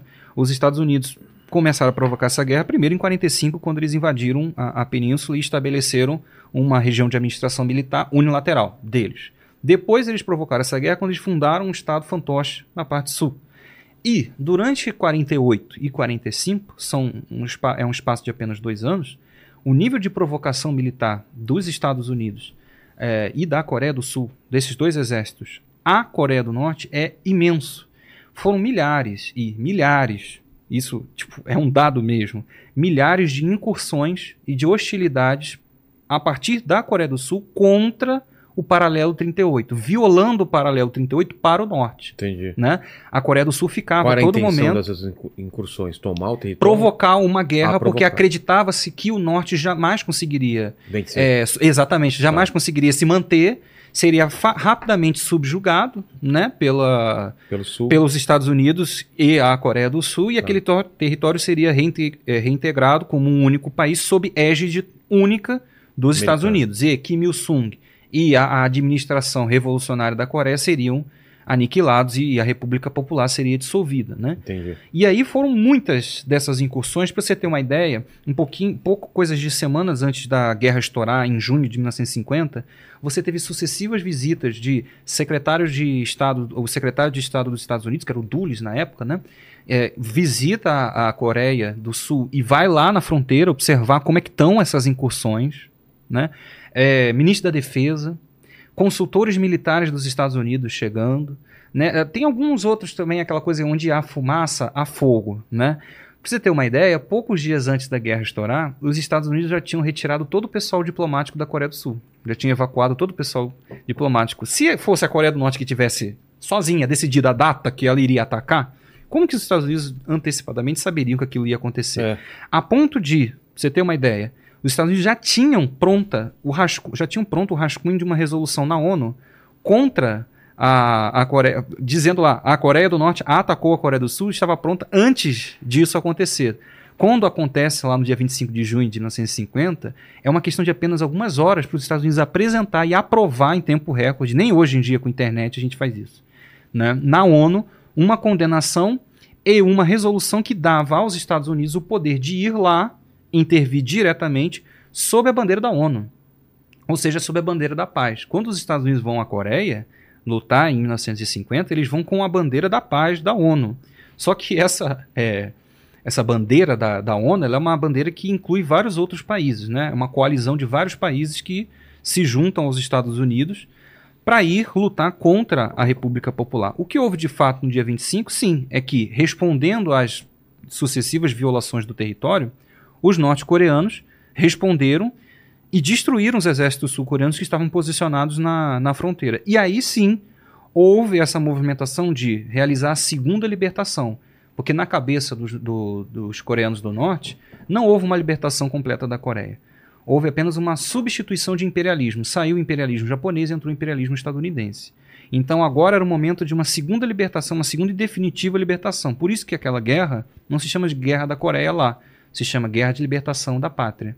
O que acontece é que o- o- todas as previsões erram dos Estados Unidos porque o exército norte-coreano já reorganizado em Exército Popular da Coreia, desde 1948, tem um ótimo resultado. É, existem alguns mapas, aí talvez o, o- nosso amigo consiga Paquito, achar, é. mapas da evolução da guerra da, da Tá. Coreia, né? E você observa que nas primeiras, nos primeiros dias, nas primeiras horas, o exército norte-coreano consegue libertar uma quantidade absurda Ao do sul? território ao sul, né? De extensão de terra? De extensão. Para você ter uma ideia, a capital Seul é capturada, é libertada em horas. Cara, Desde que eles atravessam 38 para baixo, em algumas horas eles estão em Seul e, e são recebidos pela população, porque a população olha e fala: "E- esse é o nosso exército, porque esses são coreanos, e- eles entendem como um governo legítimo deles, né? E, ah lá, isso aqui, é exatamente, essa Tá. é uma boa imagem. quais as coisas? Olha só, 25 de junho de 50 é o momento da, da, da eclosão da guerra. Né? Ah, a guerra tá. eclode ali. Aí você tem ali aquelas setas, né? Que estão mostrando o movimento dos exércitos. O que toma popular. todo aquele e O só. vermelho é o exército popular. Ó, de 25 de junho a 14 de setembro, só tem aquela partezinha azul ali. E essa cidadezinha que tá pintada ali, Busan, é. a última cidade, é o último reduto das tropas da Coreia do Sul e dos Estados Unidos. E é um momento bem desesperador porque acho foi bem vergonhoso para o exército dos Estados Unidos ter sido achincalhado desse território em tão pouco tempo, né? E aí nesse momento é que os Estados Unidos resolvem, digamos, contra-atacar, né? Com força total. É aí que os Estados Unidos vão para a Coreia carregando meio mundo com eles, né? Nessa coalizão. O Brasil quase foi, É? o Brasil quase foi para a Guerra da Coreia e o Brasil não foi por conta dos comunistas. Porque os comunistas internamente, principalmente as mulheres, né, lutaram ativamente, foram às ruas, né? Na época era o, o Eurico Gaspar Dutra, o presidente, né? Um- não entrar na guerra? para o Brasil não entrar na guerra. Foi uma campanha das mães do, do Partido Comunista do Brasil, né, o PCB na época, né, que é- tem- tinha essa terminologia na época. É, aí teve a Elisa Branco, que inclusive depois ganhou um prêmio na União Soviética, né? Ela lutou no- aqui no Brasil, foram manifestações inclusive bem violentas, né, de rua. Nossos filhos não irão lutar na Coreia. Por que, que o Brasil tinha que entrar nessa guerra? Foram os comunistas que levantaram essa bandeira de o Brasil não ir fazer parte, porque o Brasil foi chamado para lutar na Guerra da Coreia e o Brasil depois acabou recusando porque internamente a pressão foi muito grande. O Brasil se limitou a enviar é, borracha e, e- e- mas assim Sei, pequena uma- quantidade para dizer é. que foi, sabe? Tá, A- a- quem foi na América Latina desgraçadamente foi a Colômbia, né? A Colômbia que é a, pra valer. a Israel É. da, da- da América Latina. A Colômbia foi sim com tropas, mas foi a França, o Reino Unido. Entendi. E é aqui que a gente tem aquele momento ali já em novembro de 50 e também depois, né? Inclusive há um erro bem grave nesse mapa aí, porque o último ali tá errado. O Isso 27 de julho 27 de julho de 1953. 53, o mapa não é assim. Na verdade, o mapa de 27 de julho de 1953 é o, da- é o mapa do armistício. Em Ah, que as tá. coisas estão mais ou menos como no primeiro mapa que, volta a gente tá, ao que primeiro. volta ao, momento, né? Ao paralelo. Esse momento, ô Vilela, que a gente está falando ali que os Estados Unidos vão para a Coreia com a, o- o- a coalizão internacional, é um momento é, capital da história da humanidade. E a Por gente quê? não tem noção disso. Porque o- a escala de violência foi sobrenatural aqui. Os Estados Unidos, cinco anos depois do fim da Segunda Guerra Mundial, vão usar contra Das os coreanos é, é, aquela coisa toda, exatamente. A criação da ONU, que deveria ser né, o lugar da Arena Internacional É, do Diálogo, eles, com a bandeira da ONU, vão eh, jogar uma quantidade de bombas na pequena parte norte da Coreia apenas. A Coreia do Norte tem um tamanho aproximadamente de Pernambuco. Pra Tá. coisa. Apenas na parte norte serão mais bombas do que todo o teatro de guerras do Pacífico da Segunda Guerra Mundial. É uma quantidade de bombas per capita absurdo. Não sei quantas bombas para cada habitante. Tá. Né? Ah, bombas não só bombas convencionais, bombas também químicas, eh, biológicas. Existiam bombas que caíam, não faziam barulho. E as pessoas achavam que não tinha acontecido nada. Tinha.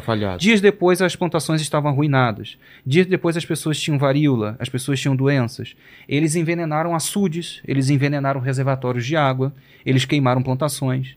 Existem relatos dos pilotos né, de aviões, inclusive a Coreia é o primeiro lugar do mundo que tem batalhas de caças, né? As primeiras grandes batalhas de caças são nos céus da Coreia, os MiG soviéticos, né, e, e os caças estadunidenses.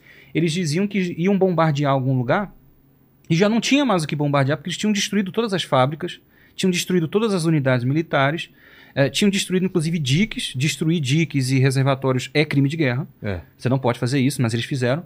E aí os comandantes diziam: ah, atira nas vacas que você observar pelo meio do caminho, eh, bombardeie as casas dos camponeses, todo ponto é um ponto militar. Foi uma guerra total, foi uma guerra de aniquilação. Né? Isso a gente tem que entender, isso entra no, no na composição ideológica e cultural dos norte-coreanos como uma coisa Inaceitável. inaceitável.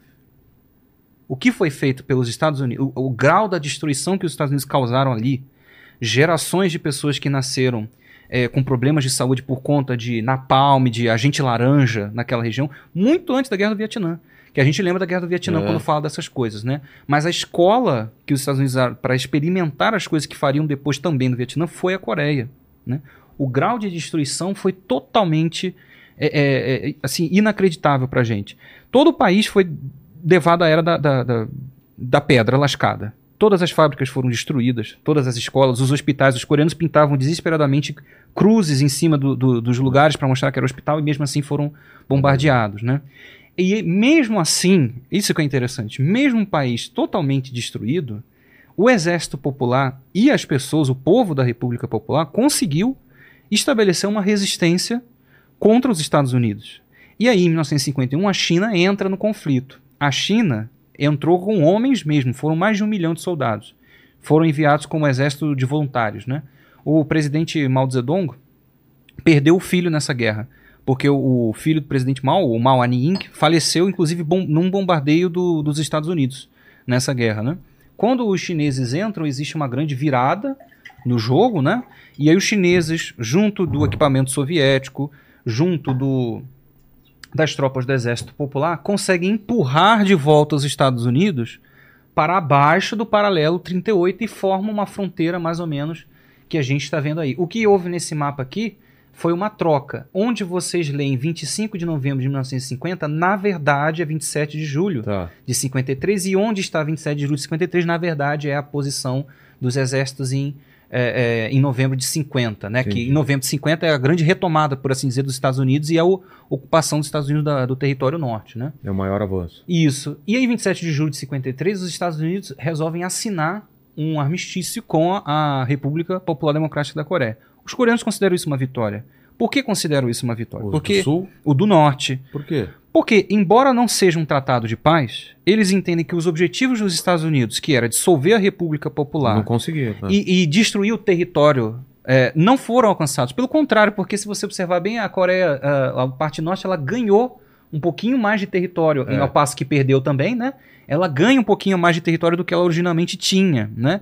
Então, para eles, é uma grande vitória. A vitória do povo na guerra de libertação da pátria. Os Estados Unidos foram expulsos, a República foi mantida, a Revolução foi mantida de pé e a, a- a construção do socialismo foi preservada, mesmo diante de uma gravidade imensa que foi o, o- o período da guerra. Essa guerra é extremamente traumática para os coreanos. Né? Foram três anos de Ah, guerra. três anos de guerra. De 1950 a 53, foram mais de 3 milhões de coreanos mortos. A maior parte. Aí é que acontece a coisa da guerra. A maior parte civis, pessoas que não estavam envolvidas no, no, no conflito. é. né? A infraestrutura foi completamente destruída. A Coreia tinha acabado de estabelecer um sistema público de educação, tinha construído orgulhosamente em 47 uma universidade, que era a Universidade Kim Il-sung, um, um prédio imenso. O prédio foi completamente destruído, teve que ser reconstruído depois, né? Então, imagine, todas as universidades, a casa das pessoas, as pontes, ah, as fábricas que haviam sido construídas como orgulho de uma Coreia que não, nunca tinha sido industrializada, né? A Coreia eh, tinha um nível de industrialização baixíssimo na época do, da- do Império, no final do século XIX e XX. A industrialização de verdade da Coreia acontece na parte socialista. Tudo isso foi completamente destruído. Né? As pessoas foram mortas, você perdeu seus pais, você perdeu seus irmãos. Tem umas cenas horríveis dos estadunidenses. eh, muitos crimes de guerra foram cometidos. Né? Os estadunidenses mataram muitos civis coreanos. Então tem fotos e registros que os norte-coreanos, inclusive, reivindicam até hoje, né? Como os crimes de guerra que também os Estados Unidos nunca admitiram. Então imagina o que, que o impacto psicológico coletivo que os Estados Unidos causam no, na- na- no que a gente está falando aqui, Coreia do Norte, né? E qual vai ser, ao longo da- das décadas, o posicionamento da República Popular em relação aos Estados Unidos? Como que eles vão enxergar os Estados Unidos? É por isso que é, óbvio, o pior inimigo do país, não à toa. Aí as pessoas eh, geralmente tendem a achar que ah, é, Coreia do Norte é pequenininha e está achando que pode aí com os Estados Unidos resolveu criar essa treta com mísseis e tal. É, não, é muito mais profundo. Envolve uma questão muito mais profunda, envolve uma guerra em que 3 milhões e meio de coreanos foram mortos, que o país foi destruído, né? Ó, você ter uma ideia, ainda na, na vibe lá do Oppenheimer, você viu, você, você gostou, inclusive? Gostei. Eu vi duas vezes e tô doido pra ver a terceira, Pô. porque eu realmente gostei muito. E aí você é, ouve na Guerra da Coreia, os Estados Unidos queriam usar a bomba nuclear na Coreia, né? Durante... no filme fala, não? Não, não, Ah, é porque tá. no filme existe ah, um grande debate do filme sobre a bomba H, né? Exato. E aí tem uma coisa bem interessante, eu não vou contar, vou deixar o pessoal ver o filme, Não, né? Mas tinha aquela coisa do Edward Teller e aquela coisa da construção da bomba H. Sim, sim. O Edward Teller queria construir a bomba H desde o início o Oppenheimer deu uma freada, né? É, os Estados Unidos tinham um, um- um desejo por desenvolvimento de armas nucleares, mesmo que a União Soviética não tivesse nenhuma muito grande, né? E parte dessa paranoia nuclear dos Estados Unidos, os Estados Unidos é um país com graves problemas em relação à administração de bombas nucleares, né? Não só jogou em cima de, de duas, duas cidades, como ao longo do século XX eles vão realizar diversos experimentos Ah, e, é? e- e testes nucleares na... Sim, não, não sei se você já ouviu, por exemplo, o atol de Bikini. Sim, é famoso. E, exatamente, ele, é, esse atol foi bombardeado inúmeras vezes com Pós- bombas nucleares Pós pós Segunda Guerra Mundial pelos Estados Unidos em testes nucleares, né? Os Estados Unidos têm um problema com armas nucleares porque anterior, eles tá. desejam muito, né? E é, não, anterior não tinha, não tinha como ser, né? Porque a, Ah, é a bomba foi A- a- em 45. o teste foi lá, É, né, na verdade. É, né? pra você ter uma ideia, os Estados Unidos testam uma bomba em 46. Por que estão testando bombas em 46 se a União Soviética não tem bombas? E eles diziam, estamos simulando um ataque nuclear à nossa marinha.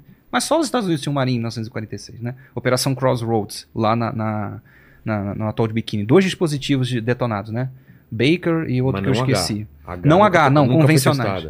Não, a já foi Já? muitíssimas vezes de, por todos os países. Né? Os Estados Unidos já testaram sua bomba H na nível de superfície. A União Soviética também testou sua bomba H. A pior bomba de todas que a gente já detonou foi uma bomba soviética, de É? 57 megatons. Cara, Foi também detonada a nível da superfície. sei. E a própria Coreia do Norte também já testou uma bomba H, só que ela testou isso no subterrâneo. Tá. A Coreia do Norte tem bomba H hoje em dia, né? Que é um, inclusive um grande trunfo tecnológico. Tudo isso para dizer o seguinte: os Estados Unidos também tentaram usar armas nucleares na, na guerra da Coreia. E aí o presidente da época, que era o que, o que Truman, segurou? o Truman. O Truman, que foi o homem que autorizou o uso das É. bombas em Hiroshima e Nagasaki, que é o homem que, inclusive, vai se orgulhar disso. Quem vê Oppenheimer É, sabe. tem essa cena. essa né? cena maravilhosa Não do foi Truman. você, a culpada sou eu é, que e o- ele pega o lencinho, né? É, e fala. é. Quem, é, eu, eu é que sou. Eu sinto que as minhas mãos estão sujas de sangue. né? Isso Então aí então limpa, que o limpa. culpado O sou eu, culpado né? sou eu, O- o- você imagina, um, um, um megalomaníaco como o, o- o Truman Mesmo ele. achou estranha a, a- a sucessiva tentativa do MacArthur em apelar para o uso de armas nucleares para tentar resolver a guerra da Coreia de, de- rapidamente. Né? E o Truman barrou. E também porque foi feito um cálculo e percebeu que se usassem armas nucleares na falar, Coreia, O que, que aconteceria? Pois é, cara? primeiro, as tropas dos Estados Unidos localizadas lá também seriam É. atingidas. E outra, em 50, 53, a União Soviética já tem armas nucleares. Então, como será que a União Soviética reagiria a armas nucleares sendo É. usadas num estado amigo, inclusive Tão na próximo, sua fronteira? Exato. E aí as armas nucleares não foram usadas na Coreia. Só que o fantasma da arma nuclear foi uma coisa real. Os coreanos, os norte-coreanos, ficaram com aquilo. Eles queriam usar as armas nucleares na gente. É, durante os anos 70, nos anos 90, armas nucleares são posicionadas na Coreia do Sul voltadas para a Na parte fronteira? norte. Se- próximo da fronteira. Existe uma base militar dos Estados Unidos em Guam, que é uma ilhazinha que também fica ali perto. Né? Guam também possui dispositivos nucleares que estão voltados contra a, a Coreia Popular. Então, essa coisa da ameaça nuclear, que às vezes a gente acha que são os norte-coreanos que estão causando, é uma, um mecanismo de sobrevivência. É um mecanismo, inclusive, de Aí autopreservação. torna uma obsessão ter arma nuclear para poder se defender. É, para A se defender. Não, não uma obsessão, mas um, um, Tipo, um tem- objetivo estratégico. Ah, sim. Se a gente não tiver, a Exato. gente tá, tá em desvantagem, é isso. Exatamente. A- o, Não tem o como programa negociar. nuclear norte-coreano é uma resposta. Não é um, um- Já algo tinha- criado. Já tinha arma nuclear apontada para eles antes. para de ter. eles, exatamente. E a, a- houve, se cogitou usar as armas na época da Guerra da Coreia. né? Tá, É, Essas coisas fazem parte do, do psicológico coletivo das pessoas. entendi. Então as pessoas vão tentar, é claro, a- no norte, né, principalmente nos anos 90, que é o- o- a época do, do programa nuclear, desenvolver o seu programa nuclear também. Com a ajuda da União Soviética? ou Não, totalmente sozinhos. Os norte-coreanos conseguiram um programa nuclear totalmente sozinhos. Porque nos anos 90 a União Soviética já não existia. E o né? enriquecimento de urânio, eles É, conseguem lá sim, dentro o- mesmo o- ou com a ajuda de algum outro? Não, os norte-coreanos desenvolveram armas nucleares com tecnologia nacional, armas nucleares e termonucleares. O que é um feito muito impressionante. Inclusive, isso que você falou do enriquecimento, eu preciso citar um, um, uma figura, eu tenho um grande respeito por ele, eu acho que, é, é, aproveitando que há muitas pessoas me ouvindo, mandar uma imensa saudação ao Almirante Otton. O Almirante Otton né, é o nosso uh, Almirante da Marinha do Brasil, ele é, um, diria eu, o maior cientista vivo hoje em dia, maior é, cientista brasileiro vivo. Ele é, dotou o nosso país, o Brasil, da capacidade de enriquecimento de urânio. O Brasil é um dos poucos países do mundo que consegue prospectar, enriquecer, processar né, é, urânio para a gente ainda não, não produzimos é. armas nucleares, nem podemos por acordos políticos, né? Mas nós produzimos é, combustível nuclear para as nossas usinas, né? Em Angra dos Reis e tal.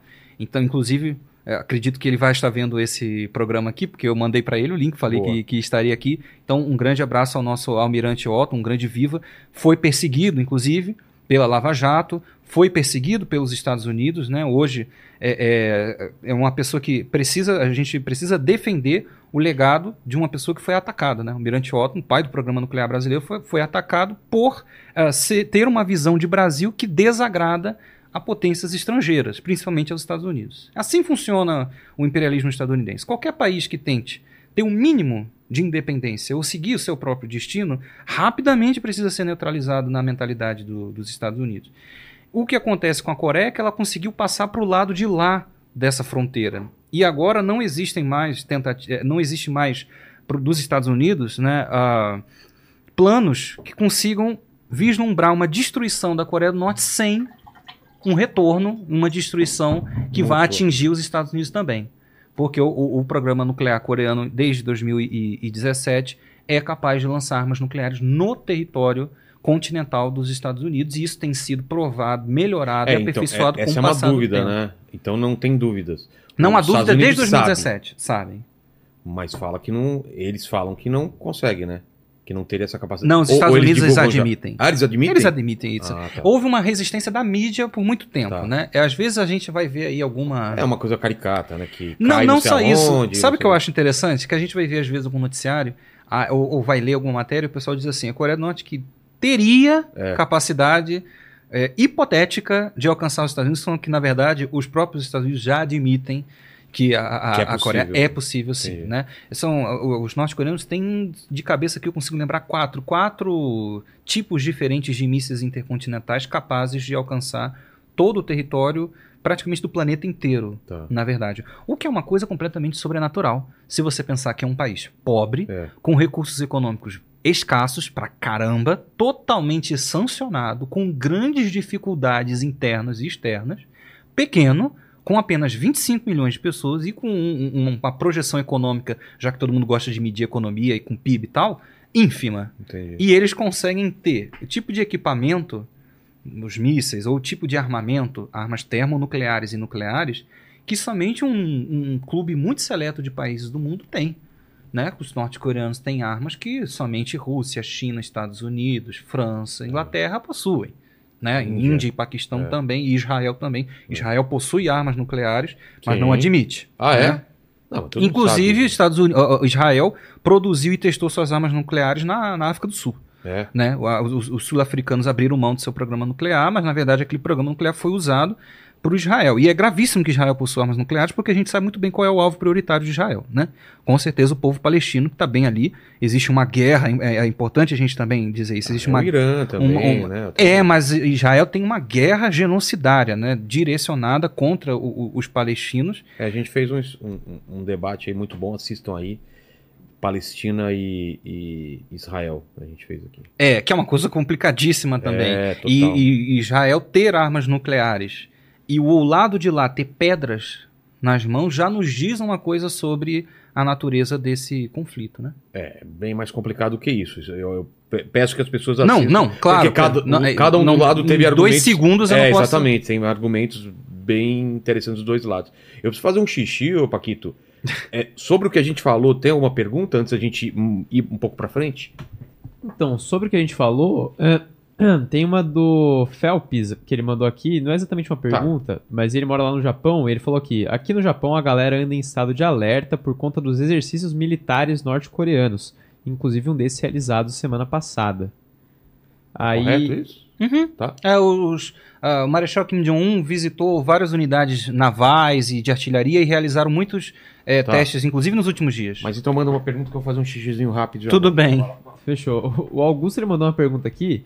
Ele mandou: é, Então, camarada, se o Yoon Suk é o Bolsonaro coreano, então Kim Jong-un é o Lula coreano? Explica aí pra gente.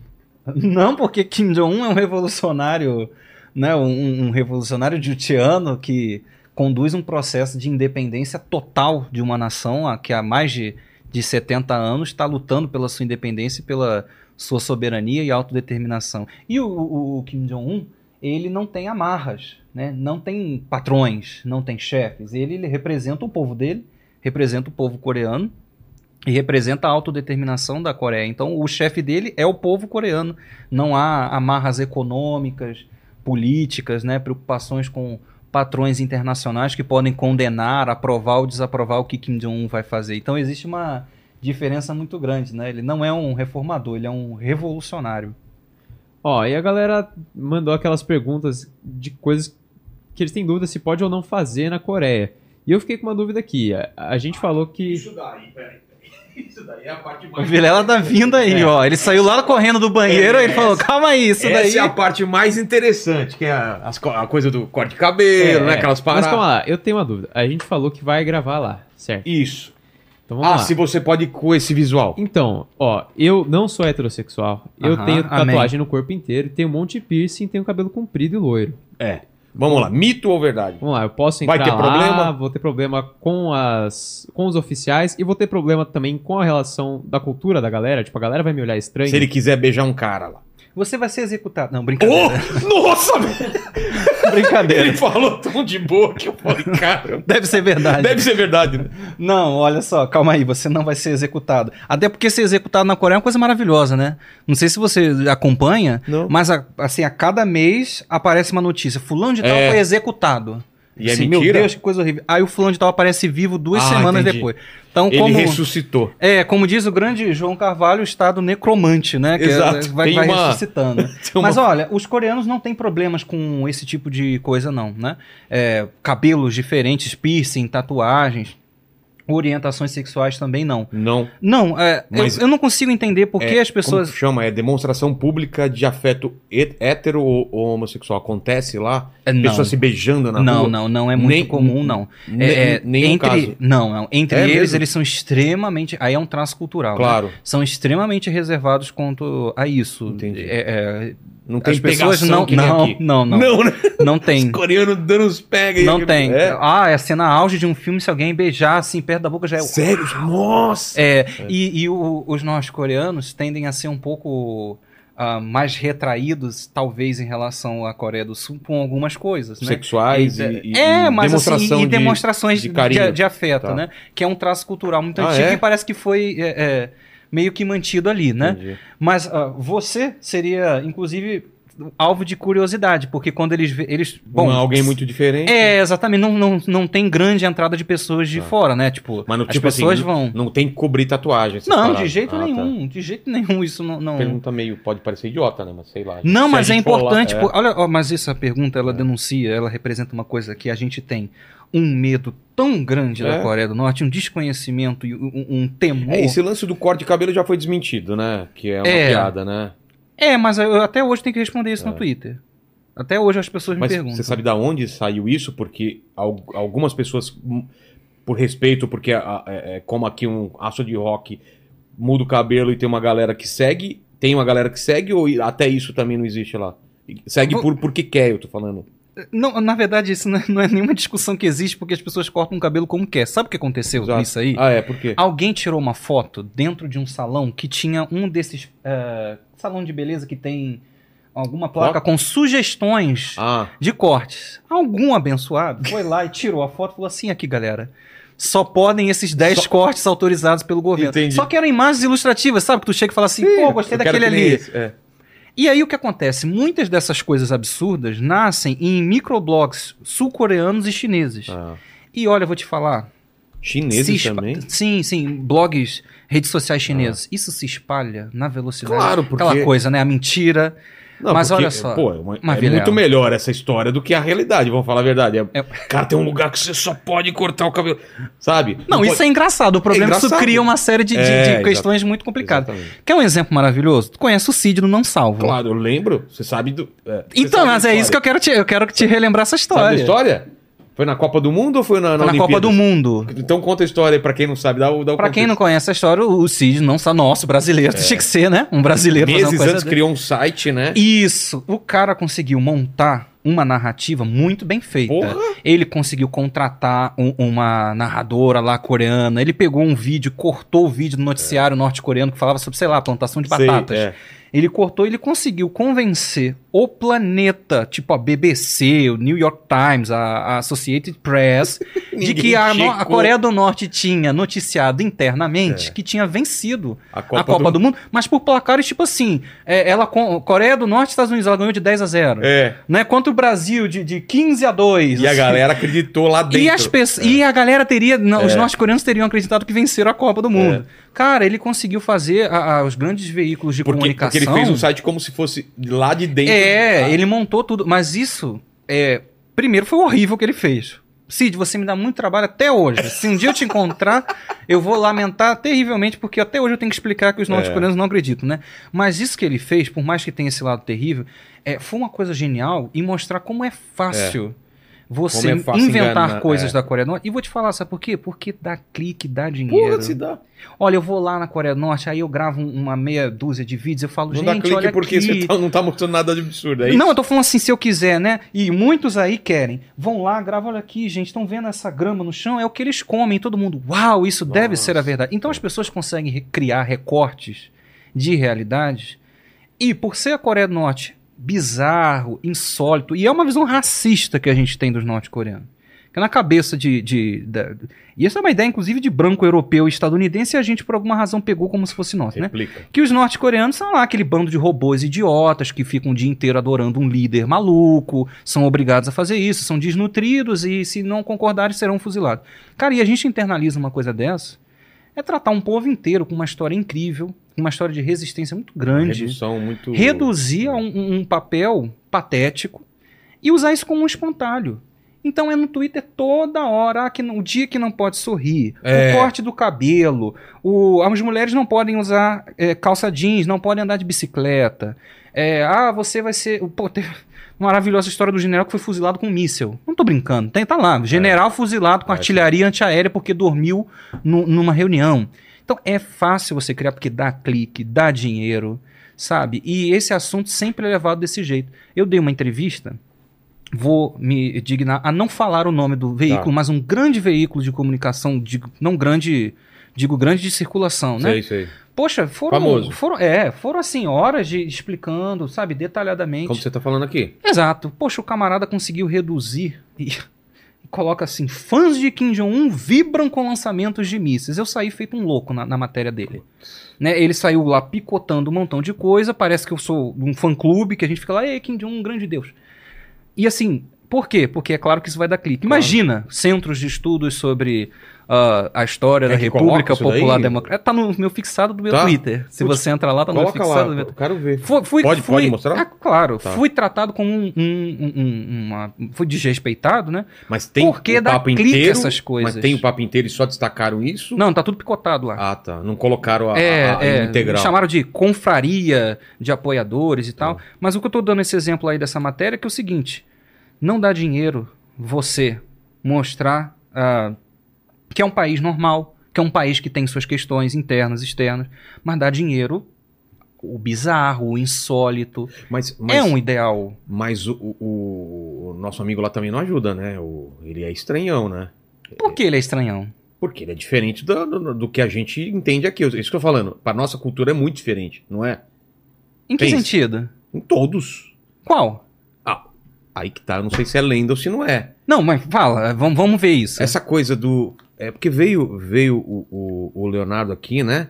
É, é, tem toda uma, uma coisa de adoração, né? A, a figura dele, Hum. ou não tem isso, é lenda também. Não, os nossos coreanos têm um apego muito Mas grande não- à figura do líder. Mas não uma coisa mística. Ele Não. ele não é a, a- sobre-humano. Na cabeça do, dos blogueiros brasileiros que nada conhecem, sim, sim, eles acham que é assim, mas não, mas não internamente tem. não é assim, não. Não. Não. não. Sei lá. Não tem um tipo de templo, não tem as coisas. Não. Orando para ele. Não. Não, tá. Sobre isso, sabe o que acontece? É, o que, que é a O- figura dele e do, do antecessor? De- do- é, de é, tudo, é. Se você for lá, Vão ter gra- É grandes monumentos. isso que eu ia falar. E você tem que ter o respeito, né? Tem que ir não sei o quê, não pode fazer isso, não pode fazer aquilo. É, que também inventam também muito coisa ah, sobre isso. Ah, então fala sobre isso também. Porque, por exemplo, olha, uma decepção. Eu queria ser oprimido por uma coisa na Coreia e não fui. Porque todo mundo fala assim, quando você vai lá, você é obrigado a visitar a estátua do- dos líderes e você tem que colocar flores e Isso. não sei do que. Eu fui, cara, e tipo, passei do lado da estátua. E se eu não tivesse falado assim, pô, a gente não pode dar uma visitada naquelas estátuas ali gigantescas, teria É. passado batido. Né? Não existe uma obrigação, e aí o pessoal cria. Eu acredito. eu Você não pode acredito. tirar É, foto e tal. né? Acredito em quem teve lá. Mas né? vou te falar, o- os norte-coreanos é óbvio que tem um apego muito grande ao, ao líder. Se emocionam Não quando são falam. obrigados a ter esse apego. Isso é Não uma são coisa natural.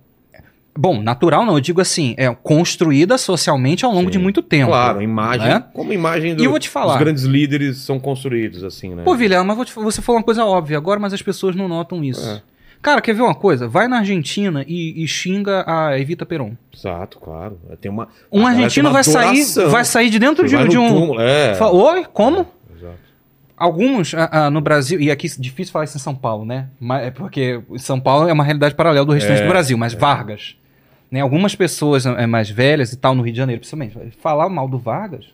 Exato. No Rio de Janeiro, quer ver? Fala mal do Brizola.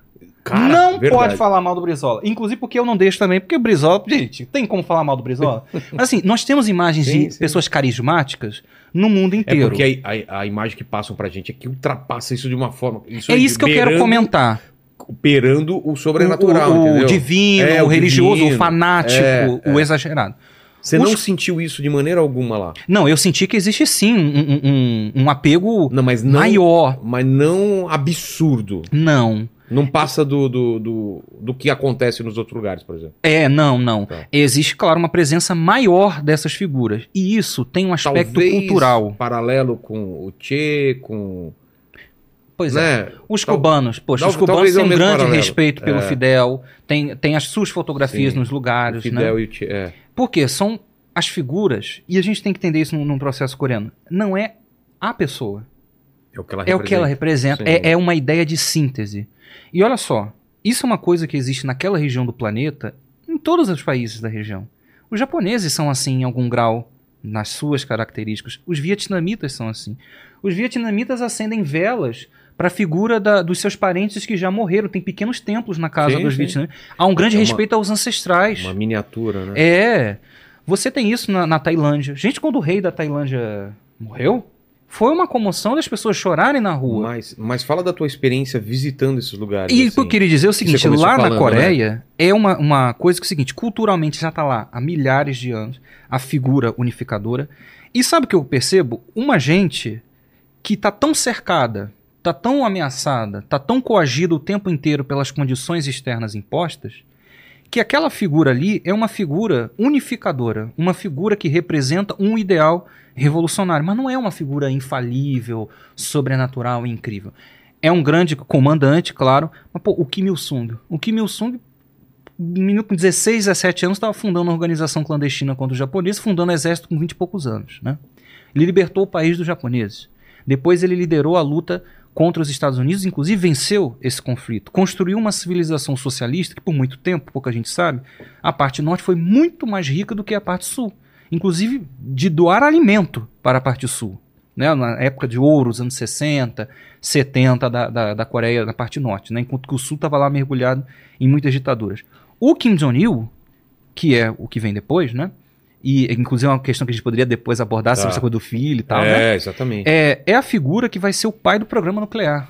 É ele que vai construir e Toda chegar ao essa- sucesso, né? né, Da, da A parte a inicial. Ah, fãs de Kim Jong-un, brasileiros, Brasileiros enaltecem a Coreia do Norte. E E vibram, vibram, com o lançamento de, de. Censura fazem apologia da ditadura Apologia da ditadura, e olha só isso. eu, eh, Estados Unidos, por extorsões. Ah, descobrimos quem foi. Foi a Folha UOL.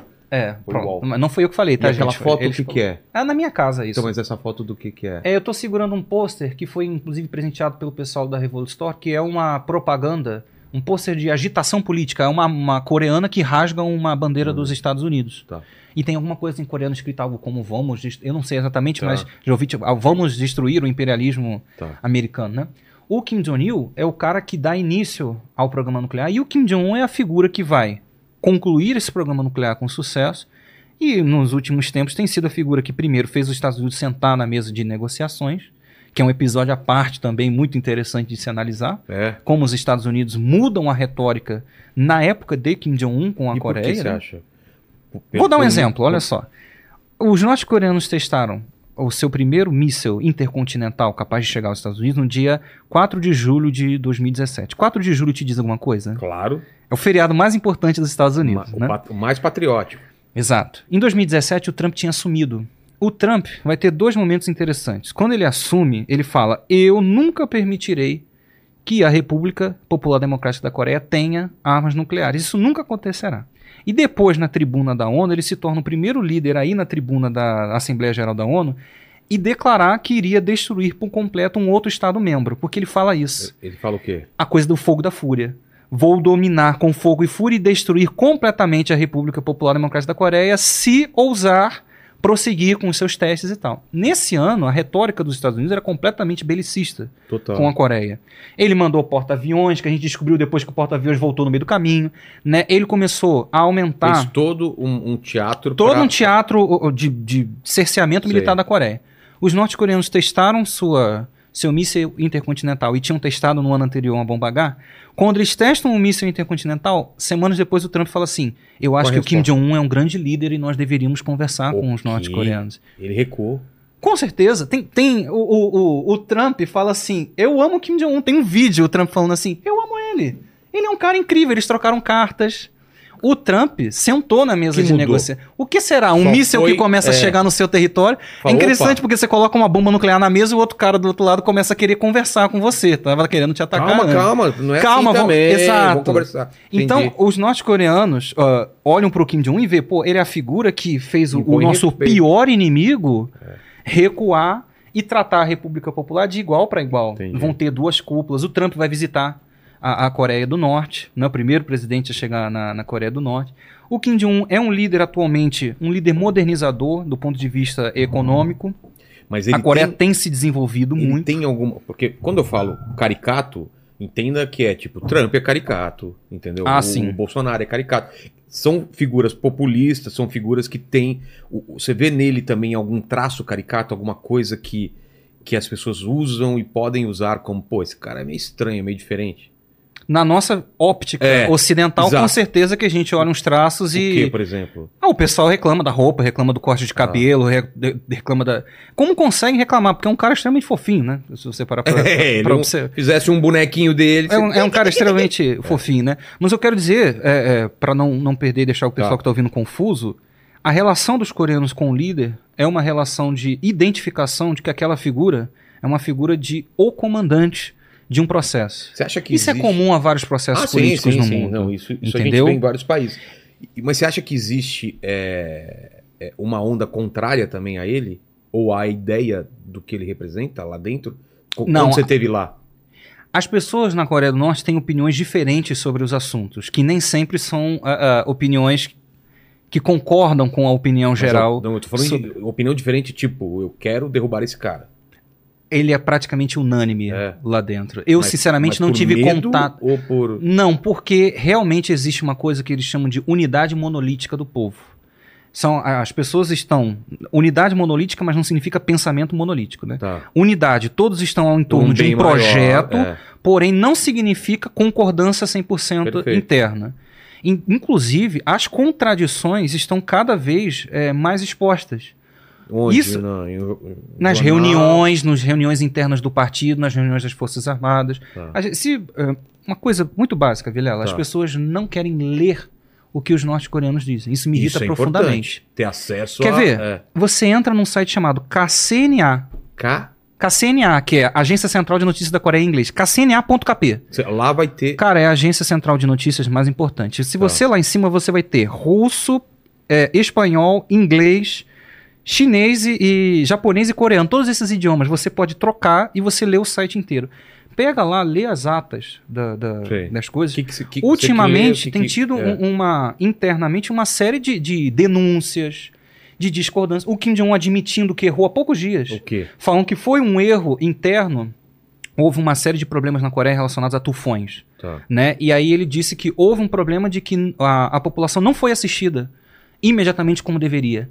Por quê? Porque houve um erro de cima para baixo na direção política, em que muitos acabaram se acomodando nos cargos políticos e deixaram Aconteceu. as suas tarefas de lado porque estavam confortáveis em cargos, né? E ele admite, isso é um erro que reflete problemas do Comitê Central, do qual ele inclusive faz parte, né?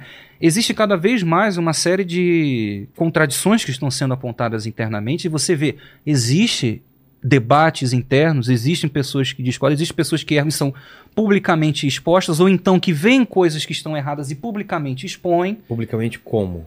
nas reuniões do partido, Não, nos não, comitês populares. Rede social? Como que é a parte Existe. da internet? Existe, sei lá, o que a gente chama aqui de vlogueiro ou de alguma mídia é, independente, um cara que fala, "Ah, eu não concordo com isso, como tem, tá tendo agora em Cuba também e tal. Tem esse tipo de coisa lá? Você chega, chega a ver? Os norte-coreanos eles têm a- não têm uma internet dentro de casa, eles têm uma intranet. que é a intranet é um, um sistema de internet que funciona internamente para o país. como uma, uma empresa. É como isso, exatamente, uma empresa. É. Então Nessa você não, intranet- Você não tem acesso a, exemplo, a tudo do mundo, mas você tem acesso a tudo lá dentro.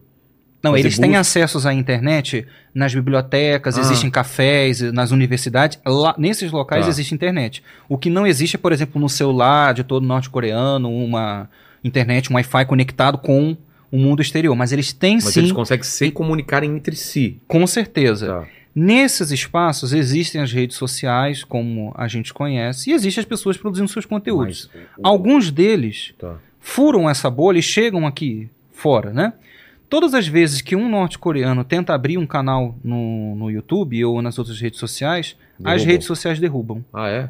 É, e, e entra na lei de Mas segurança. Eles não são proibidos lá de fazer isso. Não, É- é- mas a, é a a- a- gente- o que eu quero dizer é que acontece muito mais uma censura daqui para lá entendi. do que de lá para cá, entende? Entendi. E os coreanos têm eh, maneiras diferentes de manifestar suas discordâncias. discordâncias. É, a gente aqui tem muito dessa cultura do, do podcast, por exemplo, né, das suas mídias e Do tal. Os norte-coreanos, Do, do cara que fala. É, os norte-coreanos têm ideias de enfrentamento político nem sempre tão frontais e, e tão como as nossas. São culturas dif- diferentes sim, com e constituições diferentes. Então eles acabam realizando isso por meio de suas instituições, por meio de suas Reuniões, É, é, das suas reuniões. votações. a gente tem que lembrar que a Coreia é um país socialista. Então, os trabalhadores e as contradições de uma revolução socialista como a da Coreia, que vive uma série de problemas internos e externos, é óbvio que tem contradição lá dentro, essas contradições no seio do povo são debatidas nos espaços de poder popular. Quais são esses espaços? Os conselhos das fábricas, os conselhos das empresas. Não existem patrões na Coreia do Norte, né? Todas as fábricas são eh, gerenciadas pelos próprios trabalhadores que têm lá os seus comitês, né? Os trabalhadores têm a sua influência ah, política não só a nível representativo, que eles elegem lá um deputado, né? existe eleição na Coreia, as eleições acontecem inclusive a cada dois anos, dois, três anos, porque tem eleição para níveis é, é, Quantos regu- partidos tem lá? Existem atualmente três partidos e muitos candidatos que são sem partido, independentes, né? Correm por fora. É, eles não só têm essa, essa estrutura que a gente entende aqui como a democracia representativa, como o conceito deles de democracia é diferente do, do nosso. A gente acha que a democracia é simplesmente a cada quatro anos trocar o presidente, É. ou ficar votando e tal. Mas para outros povos, a democracia foi construída como um processo histórico ao longo do tempo. Para eles, a democracia popular da Coreia é uma democracia de que os na qual os trabalhadores fazem parte da vida política Entendi. representativa e a nível prático, discutindo internamente a- as suas discussões, expondo as suas discordâncias. E a- a- assim é a, história da, da humanidade, a história da luta de classes. Ainda existe luta de classes na Coreia, ainda existem ideais é, que são, digamos, ideais contra-revolucionários que ainda estão permeando, estão resistindo internamente e que precisam, com o tempo, serem progressivamente destruídos, né? Ideais antirrevolucionários no, no práticas, né? Ideias, corrupções e coisas assim. O, o- o Paquito, em relação a essas coisas que você está falando, de, de mitos, de coisas que é, as pessoas falam? Tem mais alguma coisa que o pessoal tem dúvida? Ó, tem algumas aqui. É... Vou perguntando uma por uma aqui, Tá. pode ser? A galera perguntou sobre as religiões aqui. Ah, é. Se as religiões são proibidas, se o cristianismo é proibido, Parece se pode ter igreja. Parece que o convidado que veio aqui também falou que não pode entrar com cruz, né? Com. Tô É, com viajando? Você símbolos- assistiu os, vídeos? Eu vi, é, É. símbolos cristãos. É, símbolos cristãos. É, falou que tem igrejas é, falsas lá. Falso que... em que sentido? Que tem a igreja, mas não tem. Não, não, não, não É, existe como um- igreja. Existe o prédio fisicamente, mas não, não pode ter culto e coisas Qual do que tipo. é? Existe uma religião oficial? Existe uma maioria que. Como que é lá? A maior parte das pessoas não professam fé nenhuma, né? Ah, é? A maior parte das Mas pessoas não tem seriam fé. ateus ou. Como que Não- eles se. se- Não, simplesmente não, não, não, Não não, acreditam em, É? em- não seguem nenhuma religião. Não, isso é um processo de um, um- um resultado de um processo longo Antes como e era? científico, né? Os coreanos eram, a- a- tinham religiões próprias, né? Por exemplo, existe o Chondoísmo, que é uma religião é, interna. Chondoísmo. Ah, é? A gente fala Shondoísmo, né? Próximo a- ao, Shondoísmo. ao É uma, filosof- é uma filosofia interna Ah, da, tá. da Coreia. Alguns dizem que bebe da, do confucionismo, Tá. né? E monta internamente. Inclusive, os chondoístas foram importantes na luta contra o Japão e constituem um partido político hoje, que faz parte da, da Assembleia Popular Suprema, né? O chondoísmo é uma religião coreana, nativa coreana, né? É a a- uma das religiões mais praticadas. Você vai ter o budismo também, né? Al- Alguns são budistas, confucionistas também, que às vezes é até difícil a gente definir se é filosofia ou se É. é uma, Uma uma religião. E você também tem os cristãos, né? Os cristãos chegaram na, na Coreia ah, antes dessa história toda de divisão, de, de, de, norte, o- de norte e sul. É, Ele, se, se quiser tirar isso da... Não, não, isso não tá pra eles. Ah, tá, ok, tudo bem. É, é, o- ah, o cristianismo já estava lá na Coreia há muito tempo, né? Hoje em dia, a parte da sul da Coreia é muito mais cristã, principalmente por conta do, dos Estados Unidos, né? A presença dos Estados Unidos, as grandes igrejas evangélicas dos Estados Unidos fizeram escola na, na, na Coreia do Sul e hoje você tem grandes igrejas sul-coreanas que estão começando a abrir filiais no, no mundo, né? Tá. Os norte-coreanos, eh, os cristãos são minoria, são poucos dos norte-coreanos que são cristãos. São bem poucos. Para eles, eh, é geralmente uma coisa de pessoa mais, mais velha ser cristão. Tá. Os mais velhos é que geralmente são, são cristãos. As comunidades são muito pequenas. Existem sim igrejas, você pode visitar essas igrejas, as pessoas estão lá. eh, Mas você ouviu essa parte é, do pessoal que fala que é falso? não, muitas pessoas falam que é falso. Não, muitas pessoas falam que tudo é falso, né? É, Muitas pessoas aquele- falam que são os fachadas, atores, é. isso, que os prédios são de papelão, que são de isopor. Até teve aquele filme, né, americano, de comédia. É, qual o nome? A entrevista. É verdade. Que ele, ele vai no mercado, aí ele pega um pepino e é de isopor e. e- É, é, é verdade. Pois é, e tem É. pessoas que falam: ah, olha, a entrevista é. é- É real. Eu tenho um amigo, o Gabriel Aí Nascimento. também já. Aí O também, Gabriel aí o Nascimento- cara não se ajuda também. O Gabriel Nascimento, toda hora ele me perturba, porque eu vou falar alguma coisa, eu posso ter montado um super argumento e ele fala assim, mas lá no filme a entrevista eu aí vi não tem que... como argumentar, né? Aí, é, é, você pô, não tem Gabriel, como... inclusive, um grande beijo pra você, né? Enfim, é... De igrejas, então. Você chegou em igreja? lá? Não, não fui, igre- Tá. não tive interesse, tá? Tá. Me perdoa. Essas igrejas, elas funcionam, mas assim, sendo bastante honesto, o- os coreanos não, não, Mas não eles, não, praticam. eles não recomendam você a não usar cruzes, essas coisas, pra entrar lá. Existe uma Bíblia. questão com isso, É. porque você pode entrar sim. Existem cristão, é, missões cristãs que vão à, à, à Coreia do Norte. Mas eu, Aí como quando turista você vai lá. Não, olha só, acho meio difícil que encrenquem com você. É. Provavelmente pedirão explicações porque eles têm um medo em relação à entrada de ideais não religiosos, mas as pessoas que usam religião para começar a introduzir ideias é, de fora. Não, não capitalistas propriamente dito, né? Mas ideias antinacionais. Ah, A tá. religião sempre foi uma porta de entrada para destruição de muitas civilizações. E os coreanos Tem- têm um, tem- um- um- têm que entender que eles estão há 70 anos em guerra. Eles têm um sinal de alerta ligado a todo momento. Eles Exatamente. estão em. em- Para eles é um alerta total a todo momento. Então eles observam com muito cuidado é, pessoas que vão dizendo, vão lá, vou falar só sobre isso, e aí eles acham, será que não tem alguma coisa por trás disso também? Então eles têm um pouco de pé É, tá. atrás. Mas não é proibido de jeito nenhum. Os norte-coreanos imprimem bíblias, eles têm suas próprias bíblias, tem foto, tem pessoas praticando. Agora, o que eu acho interessante é o seguinte, sendo muito sério para você, Tá. quando me fazem essa pergunta, eu sempre sou honesto e falo, gente, eles não ligam para isso. Não é que a religião é proibida, a religião não é proibida. Artigo número 5 garante, da Constituição garante que todas as religiões são praticadas. Acontece que eles não ligam para a religião. E a gente, às vezes, emprega uma importância gigantesca. Vocês têm né, que é, se posicionar. E assim, me desculpa, quem somos nós para falar o que, que eles têm que fazer? As pessoas, já vi muitas matérias que ficam revoltadíssimas porque dia 24 de dezembro na Coreia é comemorado o aniversário de Kim Jong-suk que foi aquela que eu mencionei, que é uma das mães do exército guerrilheiro e uma das mães das Forças Armadas. Ela conta... nasceu em 24 de não dezembro. Por conta de Natal. Ah, tá. Ela nasceu em 24 de dezembro de 1917. Entendi. Aí, todo 24 de dezembro, eles lembram, poxa, a, a nossa heroína anti-japonesa que lutou. Aí, as matérias pegam e falam: ah lá, os norte-coreanos substituíram o Natal para o Jesus para glorificar uma das membros da dinastia dos Kim. Sendo que assim. Não tem relação. Não, não tem relação e outra é, isso, o mundo não é do jeito que a gente acha que tem que é. ser. O mundo inteiro não é igual. O mundo inteiro não é a, a base da sociedade estadunidense. Não é Israel comemora também? Gente, Natal, me né? desculpa, mas o Natal não faz diferença para os norte-coreanos. A Páscoa, não. porque simplesmente tem, 1% da população tem, liga para isso. Não tem data religiosa lá, por exemplo? Pô, a nível oficial, não. não né? Mas internamente, para as religiões, tem sim. comemoram... Tem um, um, chamado que é o Dia de Fundação da Coreia, que geralmente quem toca esse dia é, são os chondoístas. É? Que remontam lá Mas ao rei Tangun. Tem coisas na rua também? Sim, eles fazem oferendas ah, tá. é, é, com frutas, Sei. carnes, a, a, a estátuas, a, ao túmulo onde o rei Tangun Aliás, está. Tem, tem é, está, figuras religiosas assim, tipo, que o pessoal adora? Dentro dos templos. Dentro dos templos tem. É. Tá. Até Não é difícil é falar adorar, por exemplo, tem muitos budas na Coreia. Ah, tem? Inclusive, um, poucos que sobreviveram a um bombardeamento, é. né? Inclusive, as pessoas reclamam muito. Ah, não existe muitos templos e tal. Claro, os Estados Unidos derrubaram todos. Os Estados Unidos destruíram as igrejas Mas não foram levantados outros. Não, foram reconstruídos. Ah, foram? Tá. foram reconstruídos.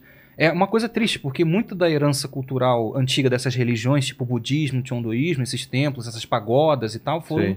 perdidos na época da, da guerra porque foram destruídos. Pra você ter uma ideia, só existe um vilarejo em toda a Coreia do Norte que mantém a sua arquitetura original que não da época nada do. Destruído. E sabe por que, que ele está mantido original? Por? Porque antigamente ele era parte da Coreia do Sul, então ele ah. foi deixado de lado do bombardeamento. Caramba. Todas as vilas originais, antigas, de Sofreram 500, 600 anos de idade, foram totalmente destruídas. Totalmente? Não, totalmente destruídas.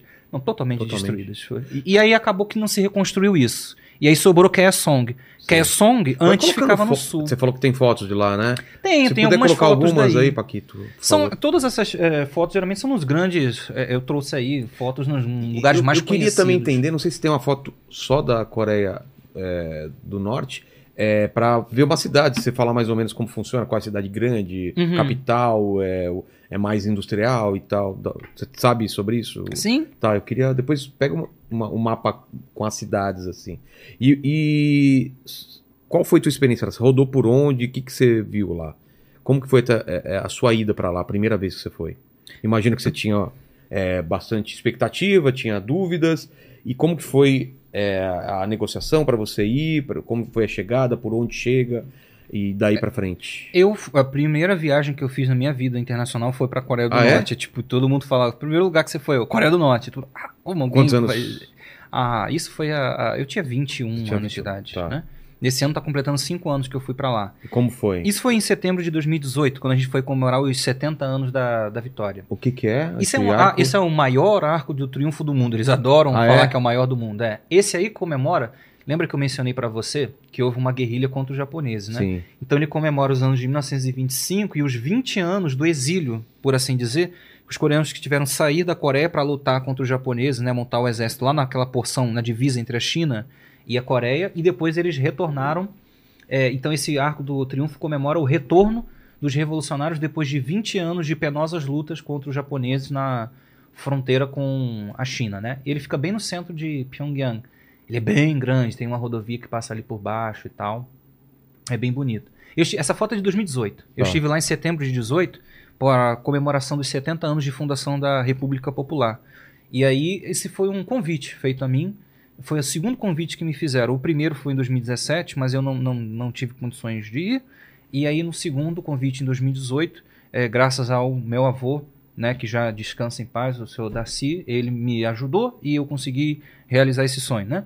A, a Assembleia, a Associação Coreana de Cientistas Sociais me convidou porque eles falaram assim: é muito interessante que você tenha um centro de estudos que fala sobre o nosso país, está uh, tentando cientificamente estudar esse processo. Como eles souberam de você? Ah, através da embaixada, né? Ah, tá. É, é, a embaixada, a gente, eu acabei conhecendo o embaixador da Coreia em um evento em 2014, 2015. E aí, desde então, nós estabelecemos um, um contato e Tá. eles viram os meus esforços. E aí falaram: seria bom que você viesse para conhecer isso que você tanto estuda, né? E para que você. Foi uma, uma, uma missão científica, por assim dizer. Fizesse uma série de cursos aqui internamente e conhecesse partes do país. O que eu fiz não foi uma viagem turística. Ah, tá. Foi uma delegação. Você eu chefiei uma Teve delegação. tempo pra turistar por lá. Ah, Não, até conhecer, tive, mas assim, era, era exaustivo. Não, fomos ao interior. Tá. Mas era exaustivo porque a gente ia visitar fábricas, a gente ia visitar escolas, hospitais, fazíamos os cursos, né? Conhecíamos os monumentos, os museus. Era uma- um grupo de quantas pessoas? No, do Brasil, infelizmente, foi só uma dupla, né? Ah, é? Foi eu e, e- e outro camarada. Mas Tá. os outros países tinham delegações maiores. Tá. E aí cheguei lá, através, você chega na Coreia através de Pequim. Né? Não existem voos diretos de outros países, só da Rússia e de Pequim. E da, da Rússia e da China, que são os que. Daqui pra Pequim, de Pequim pra lá. Isso. E aí você pode pegar um avião de Pequim para Pyongyang, ou você pode pegar um trem. Eu escolhi o trem, porque eu achei muito mais emocionante eu passar pelo interior. trem, É, 26 horas de viagem. Mas é uma delícia, viu? Porque o trem tem Mas aquelas. é confortável? É, porque o trem tem cama. Poxa. e tal. Aí você leva um monte de. E de o cenário é comida. bonito? O cenário. Bom, interior. Então, tipo, tem infinitas plantações e plantações. Aí tem momentos que você fica assim, ok, plantação. É, já, tipo, já entendi. É tudo igual. É, é, exatamente, né? T- Tanto na China quanto na, na Coreia. Inclusive, essa parte do trem tem uma história um pouco engraçada, porque a gente fala que o pessoal gosta de falar que os norte-coreanos passam fome, né? Mas quem é, me salvou da fome foram os norte-coreanos. Porque Por o que acontece? Quando a gente foi pegar o trem, por alguma razão não explicada, sei lá, deu um bug no meu cérebro, eu achei que com certeza nesse trem, que era administrado por uma empresa chinesa, teria um vagão restaurante. Eu falei, pô, Eu um trem de imagino que 20... sim também. Mas você é, também não pensaria também isso? pensaria isso, claro. Legal. Só tem que comer, vai ter um lugar pra Beleza. comer. Fui, fomos, eu e meu colega fomos Sem levar nada. É claro. Eu tinha um, um, um, biscoito passatempo, assim, Sei, na minha mochila. pra- É, vindo é. do Brasil, todo amassado. Depois de ter passado por, por Dubai, que é o ponto de parada e tal, né? Isso é um hotel no, no, no interior, né? Uma região tá turística. vendo? Jogou pra eles? Ah, tá. E aí o que acontece? A gente foi super tranquilo. Aí a gente ficou num, va- num vagão, num quarto do vagão, que era o último quarto, a última cabine do último vagão. tá. Eram quatro camas. Duas estavam ocupadas por pessoas que nós não sabíamos quem era, e as outras duas camas era eu e o meu colega brasileiro. E as pessoas que estavam do outro lado eram norte-coreanos. Então a gente viajou 26 horas com norte-coreanos dentro da nossa cabine. E por nossa sorte, um deles falava inglês, porque trabalhava com tecnologia. Ele trabalhava sempre na ponte entre Pyongyang e Pequim. Trabalhava em Pequim, né? E aí ele tinha um, um- um escritório lá, e aí ele levava as coisas para o norte, e aí aquela coisa, né? Sim. E aí, durante a conversa e tal, aí eles, ah, hora de ir comer e tal. Eu falei, pô, beleza, vamos lá procurar o vagão, né? Não tinha. E a gente ia passando vagão, vagão, vagão, vagão, e só tinha Mas não gente. tinha ou vocês não acharam? Não, não tinha. Não O tinha mesmo? Não tinha. E aí Pô, os norte-coreanos falaram, você tinha cara. que, vocês tinham que ter se preparado e trazido a Pô, comida. Porque nas paradas também não tinha assim. Não, meia não, hora pra. Não, as, as tipo, paradas sabe, eram... de ônibus A assim. primeira parada foi acho que coisa de 16 horas depois do Nossa. trem sair de Pequim. É, eram Mas- pouquíssimas paradas pelo roubaram caminho. comida dos outros caras lá. Enquanto Não, eles estavam aí dormindo. os coreanos foram muito legais. Na mochila dos caras. Os coreanos foram muito legais porque eles tinham trazido, olha a nossa sorte, o, era um tio e um sobrinho. O sobrinho é o jovem que fala inglês e trabalhava no escritório de tecnologia.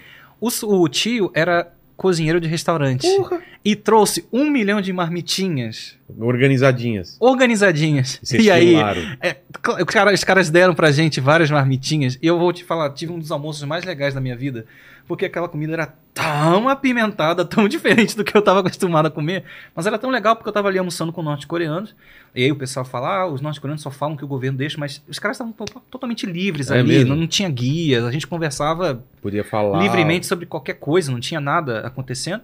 E eles é que nos salvaram da fome, porque se não fosse eles, a gente ia teria fi- definhado até Caramba. chegar em Pyongyang. E aí foram 26 horas de, de viagem, né? Aí você observa, é claro, que o interior é uma região mais é, humilde, as cidades não são tão grandes assim, diferente de, de Pyongyang, por exemplo. Essa é uma foto Isso de do que que Pyongyang. é? Essa- Esse é um hotel. edifício. Esse é um hotel que o pessoal chama de hotel fantasma. Isso É. aí foi uma obra que foi começada na época que viria a ser chamada depois da época das grandes dificuldades, que é a Árdua Marcha. Essa obra começou nos anos 80 Pouco tempo depois, a Coreia passou por um período de grande dificuldade, que eu gostaria muito de ter a oportunidade de falar daqui a pouco Tá sobre bom, ele, lembra, lembra pra né, mim. que é chamada de Árdua Marcha. Tá. E aí esse aí hotel foi descontinuado na época. E esse hotel ficou tanto tempo só com, com o esqueleto exibido, pra, né, pegando Como? as intempéries do tempo, que eu acho que eles escolheram que não vão mais usar esse prédio como hotel, então transformaram em monumento. Então esse hotel foi recentemente, ele ganhou é, essas placas, assim, a, a cobertura externa, e ele é um símbolo tão grande da cidade que eu acho que os caras não demoliram, porque ele Entendi. virou um monumento gigantesco, né? Mas ele é um hotel vazio. Ele é um hotel que nunca conseguiu ser é, concluído. Poderia ser um dia, seria É, belíssimo, né? claro. Pare- Ele tem um formato de foguete. Quando você tá lá em Pyongyang, mesmo? Não é? É. Os coreanos têm essa coisa com, com foguete também, né? Ah, com, então com foi e proposital, tal. tá. É. É, Quando você tá lá em Pyongyang ou em grandes outras cidades, né?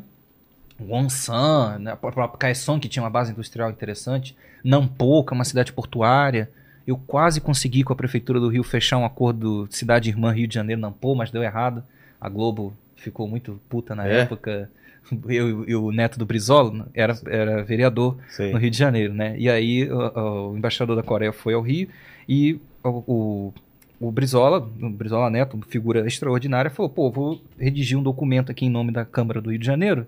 é, de uma moção de reconhecimento à República Popular Democrática da Coreia, porque naquele ano as negociações de paz estavam em alta. Falou assim, em busca da paz mundial. Pronto, a Globo, quando descobriu que a, que a prefeitura do Rio, né, por meio do, do Brizola, tinha dado documento, a Globo ficou desesperada e tinha um acordo em andamento de transformar em cidades irmãs. Não deu certo. Quando você tá lá nessas cidades, aí é claro que o cenário é mais como aquele que a gente viu do hotel bonitão. Ah, tá. Quando você tá no interior, é assim. É assim?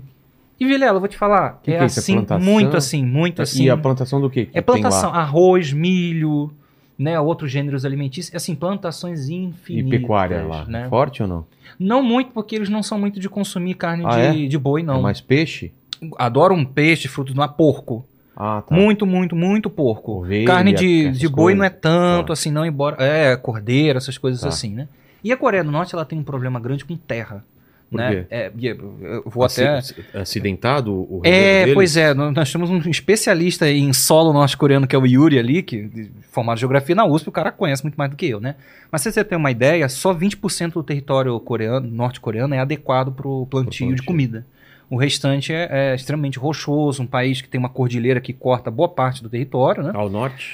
É, é, a parte norte, né? Tá. A parte sul também tem essa cordilheira, mas tem um pouco mais de, de proporcionalmente terra agricultável, né? Entendi. E aí o- os norte-coreanos eles plantam em todo lugar possível, né? Porque existe um pequeno déficit de demanda e o que eles conseguem produzir. Então, por isso eles plantam em tudo quanto é lugar. Então você tem na beira da linha do trem, às vezes, o trem estava passando e você via quase que o trem fazendo a, a colheita, porque ele ia É. cortando a plantação. Isso é uma cidadezinha pequena. E sabe o que é interessante? Porque o pessoal fala, o interior da Coreia é um inferno, tá todo mundo sendo fuzilado, e as pessoas ficam presas, elas não podem ir para as outras cidades e tal. E quando você vai ver, não, tipo, é só uma cidade normal. É, esse é o problema da Coreia do Norte, que é um pouco decepcionante. As pessoas descobrem que é tipo um lugar normal. Com seus problemas, com Tem- seus mas tem- assim, é tem normal. muita cidade grande, metrópole lá, ou tem poucas? Não, Pyongyang é a, é a principal. É. E olha só, principal porque tem 3 milhões e, e, e 300 mil habitantes. É. Para a Ásia, Nossa. 3 milhões e 300 mil não é nada. Super pouco, é. né? Mas é porque acontece uma organização super planejada do território. Né? Não é igual aqui no Brasil, Que que as pessoas, é, é. as pessoas não têm direito à moradia aqui no Brasil, né? Tá lá escrito É. na Constituição, mas o povo não tem casa no Brasil. É, exatamente. E aí o povo tá, vai construindo Do jeito que né, dá. do jeito que dá. Lá na Coreia não, lá todo o planejamento urbano é extremamente cuidadoso. Né? Então as casinhas são todas construídas seguindo os planos arquitetônicos originais, adaptados da cidade. Essa é a cidade de Pyongyang. Pyongyang. Esse é o rio Taedong, que corta o centro da cidade. Né? Inclusive, só uma, uma coisa, essa coisa de casa na Coreia popular é uma coisa que já me rendeu tanto ódio no Twitter. Por quê? E, meu Deus do céu. Bom, você conhece, é claro, que você conhece o nosso querido Nando Moura. Claro! O Nando ficou revoltadíssimo comigo, Por quê? porque eu publiquei no Twitter foto de casas, porque o interior do país está passando por uma grande renovação. Então eles estão construindo vilarejos é, é, do interior, rurais, com uma arquitetura muito bonitinha, nova, né? Aí eu postei a foto das casas e fui mencionar que aquelas casas são direito, o Estado provê, né? Lá na Coreia, o Estado tem direito de providenciar a casa para as pessoas. E essas casas são entregues para as pessoas, né? Não existe aluguel, não existe Sim. imposto, as pessoas não compram terras e casas, né? Fui só postar isso. Aí as pessoas ficaram revoltadas. Com, com as fotos. Com as fotos. Falam assim, não, isso aí, inclusive essas fotos não existem. As pessoas falaram que as fotos não existiam, as pessoas tiveram coragem de a foto com pessoas ali. Ó. Inteligência Essas artificial. fotos não existem, né? E o Nando ficou muito nervoso. Aí o Nando leu Mas lá. argumentando o quê? Que também era mentira. É, que era mentira. Aí, mas, mas eu queria até, inclusive, agradecer, porque ele foi extremamente gentil comigo. Porque ele pegou uma foto minha e até me beijou a minha foto. né? Esse vídeo é maravilhoso. Ele beijou minha foto, falou assim: olha, me chamou de jovem dinâmico. Né? Gostou do meu corte de cabelo. Mas por que dinâmico? Não sei, não sei. Ô, Nando, ó, vai lá em Caxias, cara, que o pessoal de Caxias que corta meu cabelo, nem do corte, falou assim, cara, traz o Nando Moura aqui pra fazer um corte de cabelo e barba, porque quando o meu barbeiro viu, falou assim, pô, ele elogiou a barba É. que eu que fiz, né? Ó. Então o Nando ficou muito nervoso, brigou com o pessoal do Mundo Sem Fim, Tem- coitado, é tem- um pessoal de um canal É que, que foram pra Cuba. que foram pra é. Coreia também, né? Pra Coreia também? Sim. Mas, mas tem foto dessas casas? Eu, não, eu, eu acho que eu vi no. Tem sim, agora vai ter, que, pra- vai ter É, que vai ter que no meu Twitter. Ah, tá. Se você talvez colocar Lucas Rubio, Coreia do é, É, Casas. Coreia do Norte, são, você as casas são diferentonas ou tipo normal? São casas. Ah, tá. Aí o pessoal falou assim: isso é foto de jogo e tal. Então as pessoas ficam um pouco Foto de assustadas. jogo. É. Vilela, as pessoas Eu não ficam- cometeria esse erro de pegar foto de jogo, né? É, Por cara. engano. Putz, né? Pois é. E as pessoas no Brasil Eu ficam lembro que- revoltadas é. porque os norte-coreanos é, distribuem casa casas para as pessoas. As pessoas Ah, isso é uma revoltadas outra coisa isso. também que eu não sei se encerrou esse assunto, eu posso falar sobre. Não, vamos indo. É, Vamos- o papo é, é, vamos assim. indo. Depois Já a- reparou que eu também falo um milhão de coisas ao mesmo tempo. né? É, eu lembro que você tem que falar lá, já esqueci. Ah, da marcha. Depois, ah, da marcha, tá. É, outra coisa que falaram aqui também sobre a Coreia, o pessoal que foi lá como turista. Ah, ali, olha, ele achou a casa. Pronto. Essa Ah, casa eu que vi. não existe, essa é, casa. é Minecraft, né? É Minecraft, exato. Essa é a foto da inauguração. É óbvio que tá, tipo, tudo super organizado. Só que aí depois eu postei a foto das pessoas entrando. Tem vídeos. Tá. Vilela, tem vídeos das pessoas. E o pessoal procurar, insistindo que essas fotos são mentira, né? E aí eu recebi muito ódio por simplesmente dizer que o povo da Coreia construiu para si um estado que consegue providenciar casa Isso, pra isso é o quê? gente. Seria interior também? É casa do interior. É. São casas do interior. É só isso, gente, uma casa. E, e que falaram aqui também sobre a Coreia, sobre você poder mudar, é, viajar livremente no país, ou era isso, né, Paquito? Viajar livremente ou pedir, eu quero, por exemplo, quero morar, cansei de morar aqui, quero morar em outro lugar. Se tem essa mobilidade ou é o Estado que controla tudo isso, você sabe? Não, não é que o? Estado que controla, mas você tem um processo de solicitação Eu- é, que eu- geralmente não é eu difícil. quero, é, eu quero ficar pro- perto de, do meu pai que mora. Não, beleza, vá. Acontece é que, como eu estava dizendo do planejamento urbano, que eles têm todo Sei. um cuidado, Não é assim. há uma preocupação de, de grandes concentrações, então existe sim um controle do Estado em relação a isso, mas é coisas que geralmente, digamos, é quase que simbólica. Você solicita e essas coisas andam e são atendidas. De novo, vê o documentário Meus Irmãos e Irmãs do Norte, Onde que tem uma moça, é você encontra, ó, inclusive sobre isso tem que dar Meus um, irmãos e. Meus Irmãos e Irmãs do Norte, foi legendado pela KFA do Brasil. Mas tá no YouTube, por exemplo? Não. Ah, é olha só, o YouTube derruba toda hora por causa dos direitos autorais, Ah, tá. né? Mas você, se você pesquisar na KFA, você encontra lá no site deles esse, esse documentário, tá. tá? legendado em português. O- A KFA, quando eu falo KFA, é a Associação de Amizade do Bras- é, Brasileira com a Coreia, né? É um pessoal que faz um trabalho bem legal também de divulgação. Um grande abraço a eles, assim, estão nessa trincheira aí junto com a gente. Aí nesse documentário, ela, a repórter fala assim, mas se você quiser mudar de trabalho, que ela tá falando com uma moça É. que trabalha numa indústria têxtil. E se você quiser mudar de trabalho, porque a menina queria ser jogadora de futebol e, e foi trabalhar numa fábrica. Ela, mas por que isso e tal? E a garota, ah, é só eu achar um, um recrutador, que é uma pessoa que administra ali ah, os pedidos de emprego, e ele vai me dar emprego onde eu quiser. Aí a repórter, a, a, a- documentarista fica até um pouco assim. É desse jeito? é isso? é, é tipo, é. Tem um, também um vídeo interessante que é uma menina sul-coreana que sai pelas ruas de Seul, que é a capital da Coreia do Sul, perguntando para os sul-coreanos o que, que eles acham da reunificação. Aí tem uma resposta maravilhosa, que é um jovem que fala assim: Ah, eu gosto, eu gosto muito da ideia da reunificação, porque pelo, menos na- pelo menos na Coreia do Norte eu teria um emprego. Que o cara tá desempregado. Caraca, é sério. Pois é, É então sério. as pessoas têm trabalho na, na, na e, Coreia. E esse lance de poder viajar pelo país livremente? Você Pode sabe viajar. Posso Você pegar meu carro e ir pra onde eu quiser. É, na- carro, os norte-coreanos não, não, não, não tem, É, é muitas. de- é, trem. Assim, aí ônibus. sim, trem, sistemas Passam- públicos passam de... umas fé- Tem férias, Sim, as férias geralmente são dadas pelo, pelo Estado. normalmente Né? no final do ano, meio do ano. Não, vários períodos, vários né? períodos. O Estado tem construído cada vez mais o que eles chamam de instâncias né? Instâncias termais, balneários. Isso, são férias para os trabalhadores. Então, todos. A semelhança com o que acontecia na União Soviética. Se você for encontrar, tem um, um vídeo do, do, do, Marcelo Taz, maravilhoso. Marcelo Taz já visitou a União Soviética. É. Aí, né, tem lá ele na, no Azerbaijão, se eu não me engano. Aí ele encontra lá um, um cara ele pergunta pro cara: o que, que você tá fazendo aqui na praia do Azerbaijão? O cara, ué, o Estado me deu aqui uma, uma casa para passar as férias, eu tô aqui com a minha família na, na praia. É mais ou menos isso que acontece Entendi. na Coreia, né? Você tem lá os lugares para qual as pessoas vão para passar falando, férias. Eu tô falando mais dessa coisa de me deu na telha de conhecer tal cidade, posso ir. Sim, talvez seja um processo um pouquinho mais demorado do que um hotel, aqui. por exemplo, ficar Tem, lá. claro. Ah, tem, tá. tem, tem sim. Mas realmente existe entre as cidades uma preocupação de que não existe uma grande concentração numa área. Tá. Então não é que existe limitação. Existe um controle, mas não é um controle também no sentido de que você não pode entrar aqui. Só existem procedimentos eu que são seguidos. Eu tenho um planejamento, eu não posso dar na telha e Isso, exatamente. É isso? Tá. Mas você vai conseguir fazer isso. Se tá. você quiser, você simplesmente vai. Tá. Entendeu? E em relação a bebida alcoólica, cigarro, drogas, como que tá lá? Drogas não, mas bebidas alcoólicas e cigarro. Não, não, drogas é, é controlado. Lá. É, não, eles é, não, não, não têm boas. Eles têm leis muito rígidas Entendi. sobre as drogas, né? Mas curiosamente a, a maconha não é não é criminalizado na Coreia, Sério? mas é porque, na verdade, eles usam a, a, a cannabis, né? Ah, para medicinal. medicinal. e também para se fazer fibra de, de tecido, né? Que Entendi, se faz claro. isso. As pessoas geralmente não fumam. Aí todo mundo fala na internet, ah, a maconha é liberada na Coreia. Não. Né? É, é, é liberado, mas calma, o cânhamo, é, é. cannabis e tal, beleza. E, e, bebida alcoólica e cigarro, por exemplo? Como é, é bem pra caramba, fumam pra caramba. Beber também? Muito. Mas tem bar. Tem, eu passei na frente de uns que eu fiquei assim, não acredito que isso é a Coreia do Norte. Um bar na, na noitada de, de Pyongyang. Normal. Normal. Eles têm uma bebida que eles chamam de soju, que é uma, uma bebida fermentada, creio que de arroz. É, provavelmente. É, e muito típica de lá, que é uma delícia. Mas é, você compra soju aqui na. na vai na Liberdade, ah, você é? encontra tem. soju, é.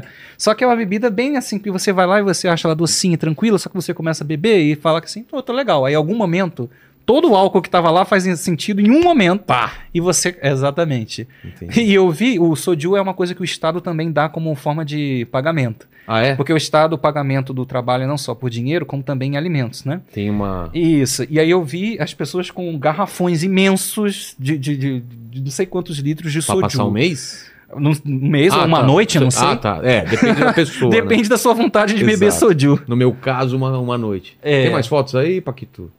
Ou, ou, perguntas, né? Manda aí. Eu vou de novo ao banheiro, porque o cara.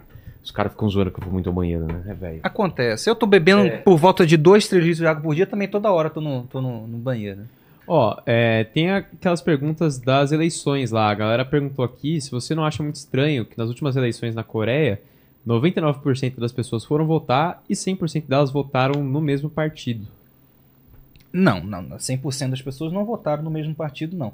O Partido do Trabalho da Coreia, que é o partido condutor da Revolução Coreana, obviamente é o partido que tem maior prestígio entre as pessoas, é o partido que, como eu falei, é o partido condutor do processo, então é claro que as pessoas têm, assim, um apreço muito grande. A maior parte da Constituição da Assembleia Popular, esmagadora, são de membros do Partido do Trabalho da Coreia, porque é o partido revolucionário, o partido do do, do povo trabalhador. Os outros partidos têm participações menores, né? o Partido Social Democrata e o Partido Chondoísta Chungu.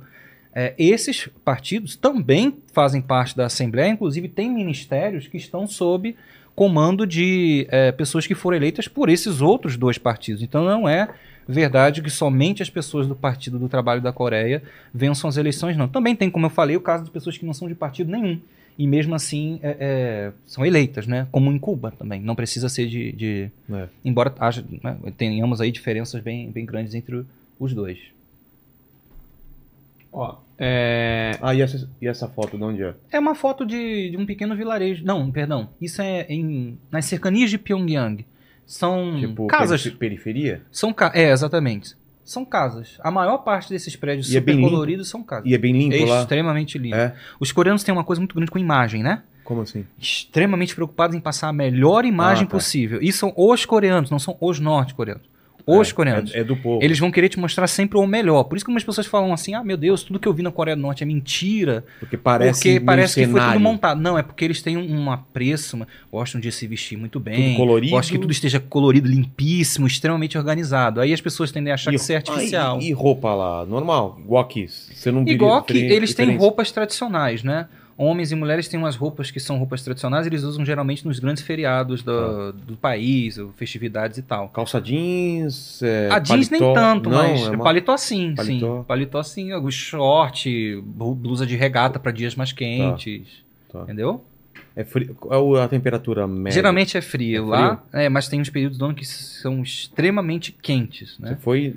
Quando Eu foi... fui em setembro, tava de ameno para um pouco quente. Ah, é? À noite era bem ameno, mas de, de dia Entendi. eu passava um pouco de calor. Tá. Inclusive, eu assisti um desfile militar bem próximo do Kim Jong-un, né? Eu, eu vi o... Sério? É. Mais ou menos, assim, uns 4 ou 5 metros de, de- de distância. E aí, nesse dia do desfile militar, estava um sol terrível. Eu falei, não acredito que eu saí de Duque de Caxias, do Rio de Janeiro, que é de onde eu nasci, que faz 40 Passar graus, calor. pra passar calor na Coreia, Cara. né? Em, em Pyongyang. Mas lá, quando faz calor, É pra valer. é pra valer mesmo. E tem praia boa lá?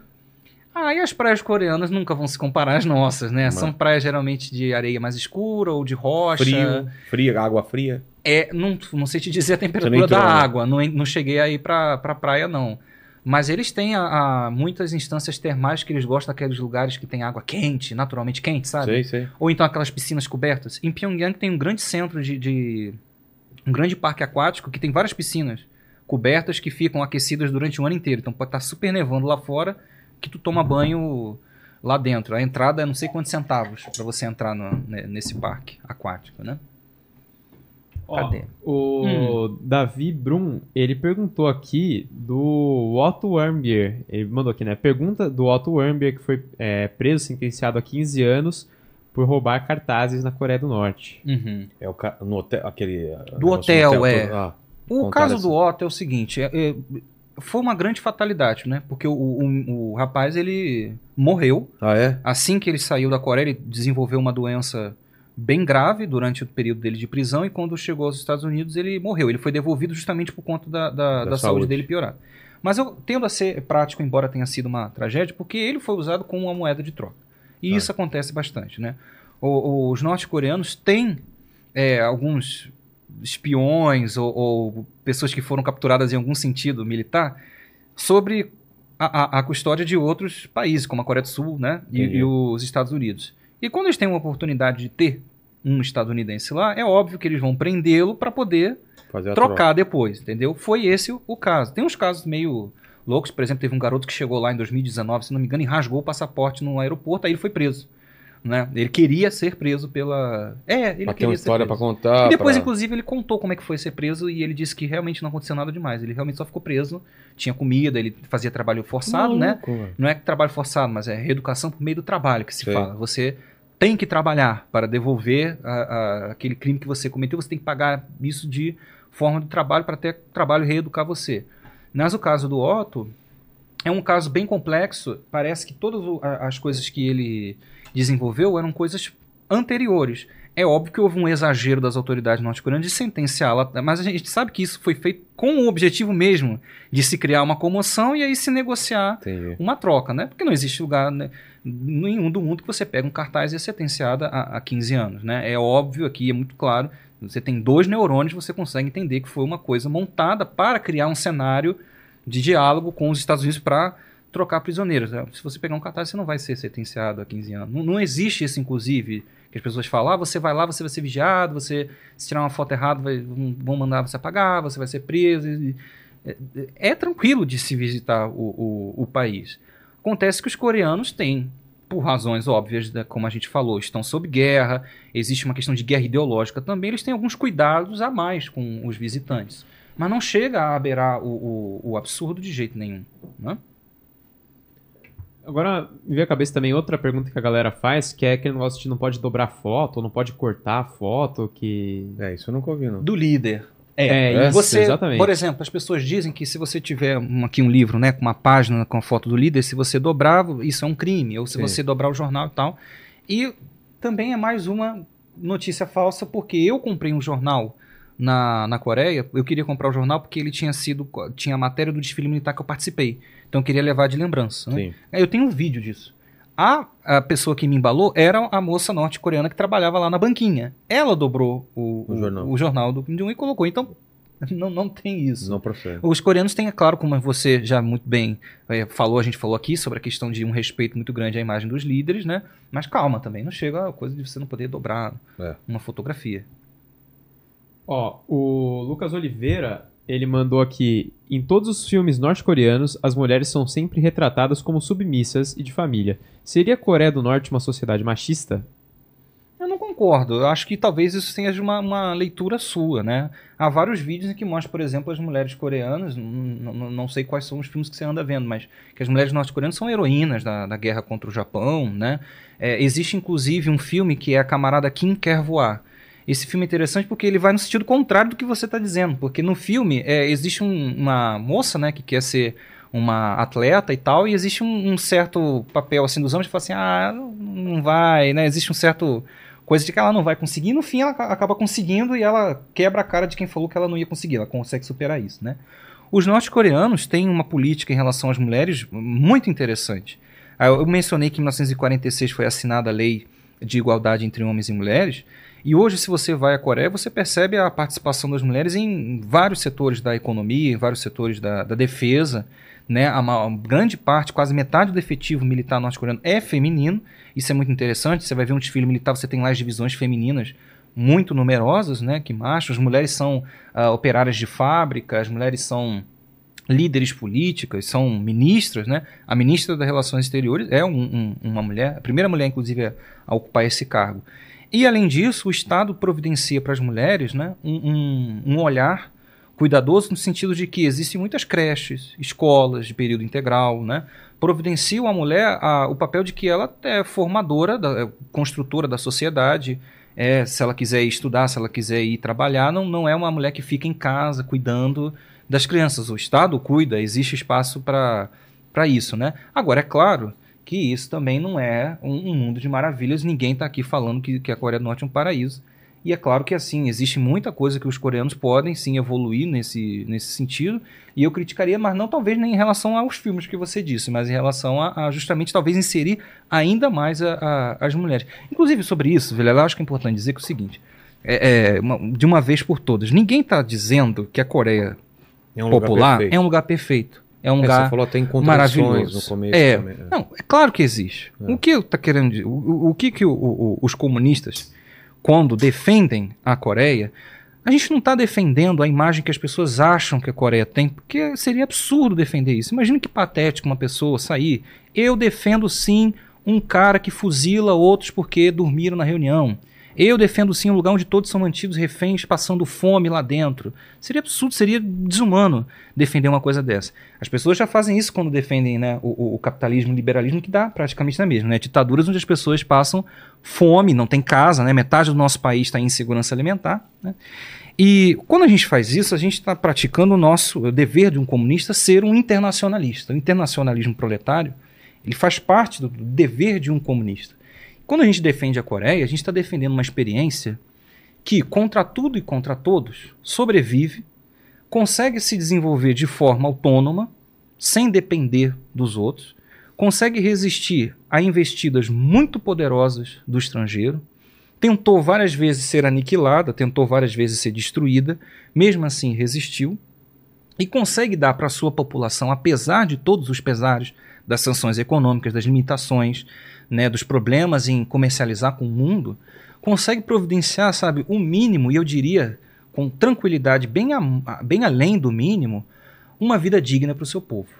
Nesse momento, os norte-coreanos estão enfrentando problemas? Sim, mas não há um norte-coreano na rua. Não há um norte-coreano pedindo dinheiro no sinal.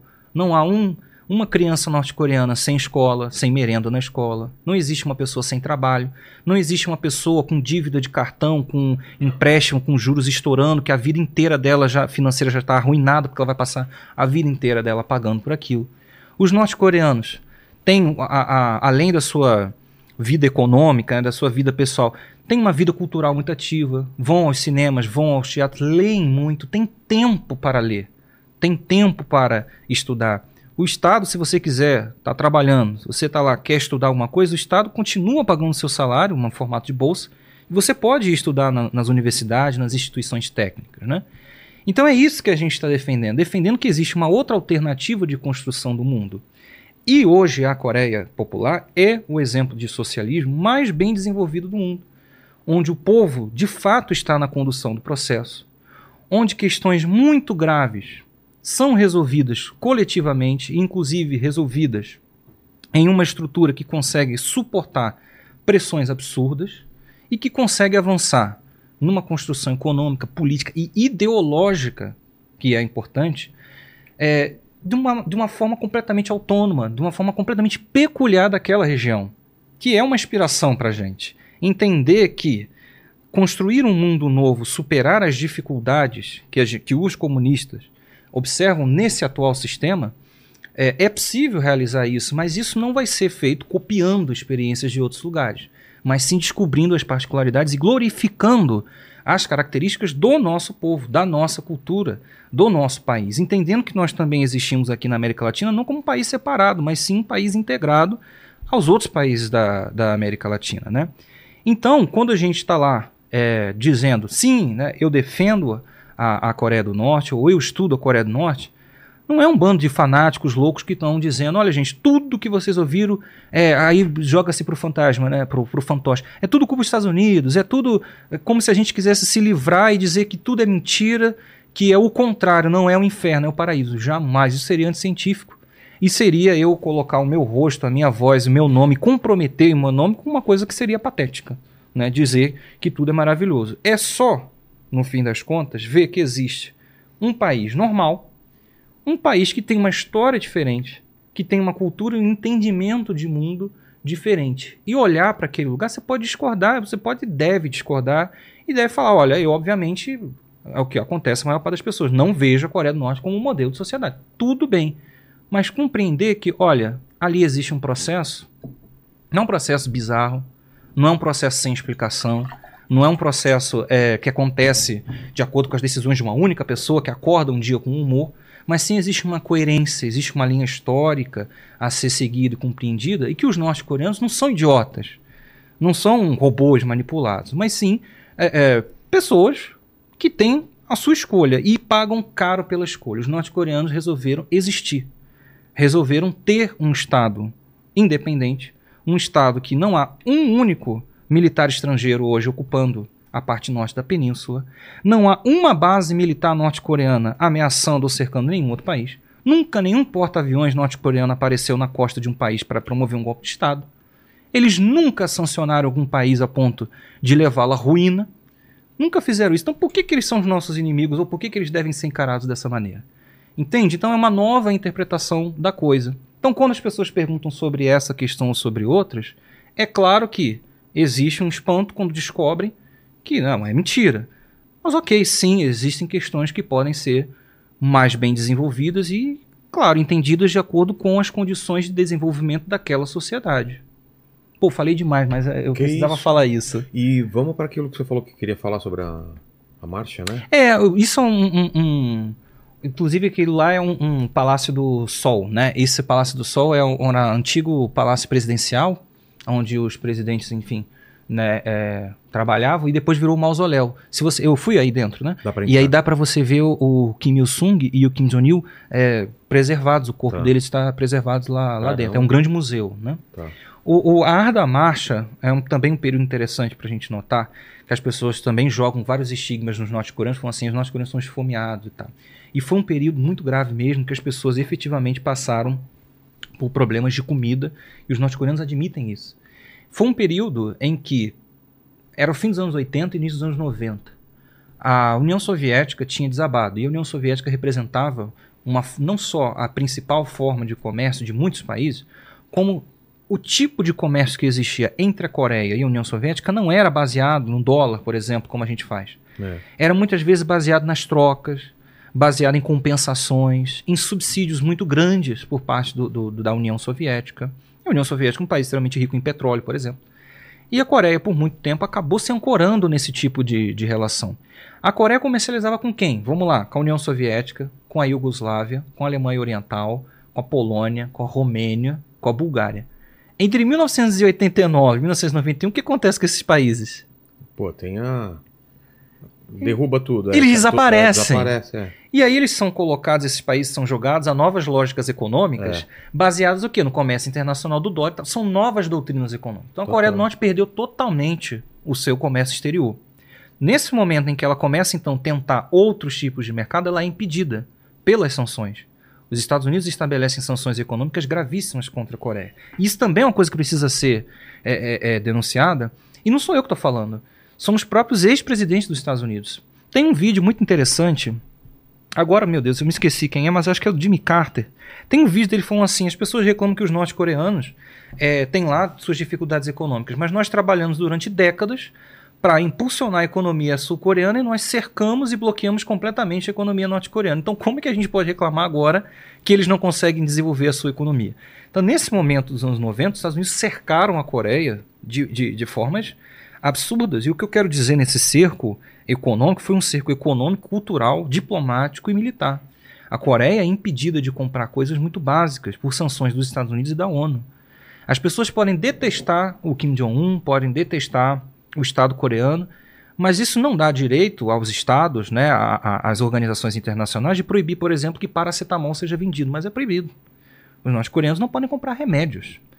Quando uma série de desastres ah, é, climáticos atingiram a Coreia nos anos 90, que é uma região geográfica ali localizada num, num, lugar muito suscetível às chamadas chuvas de monções, às, aos tufões, muitos tufões. Tem uma temporada de tufão que é assim, marcado. Todo ano ele passa, inclusive estamos no meio de uma, né? Os tufões passam por aquela região. Nos anos 90, essa temporada foi extremamente terrível, arrasou completamente as fazendas coletivas, arrasou completamente o, o campo, o raro campo agrícola, né? Houve erro interno, inclusive, porque a economia norte-coreana de, de, grãos era incrível nos anos 60 e 70, mas os norte-coreanos abusaram demais da terra ah, tá. e do uso de alguns insumos, né, agrotóxicos sim, e tal, sim. que exauriram a terra com o passar do tempo, né? E isso teve um preço nos anos 90.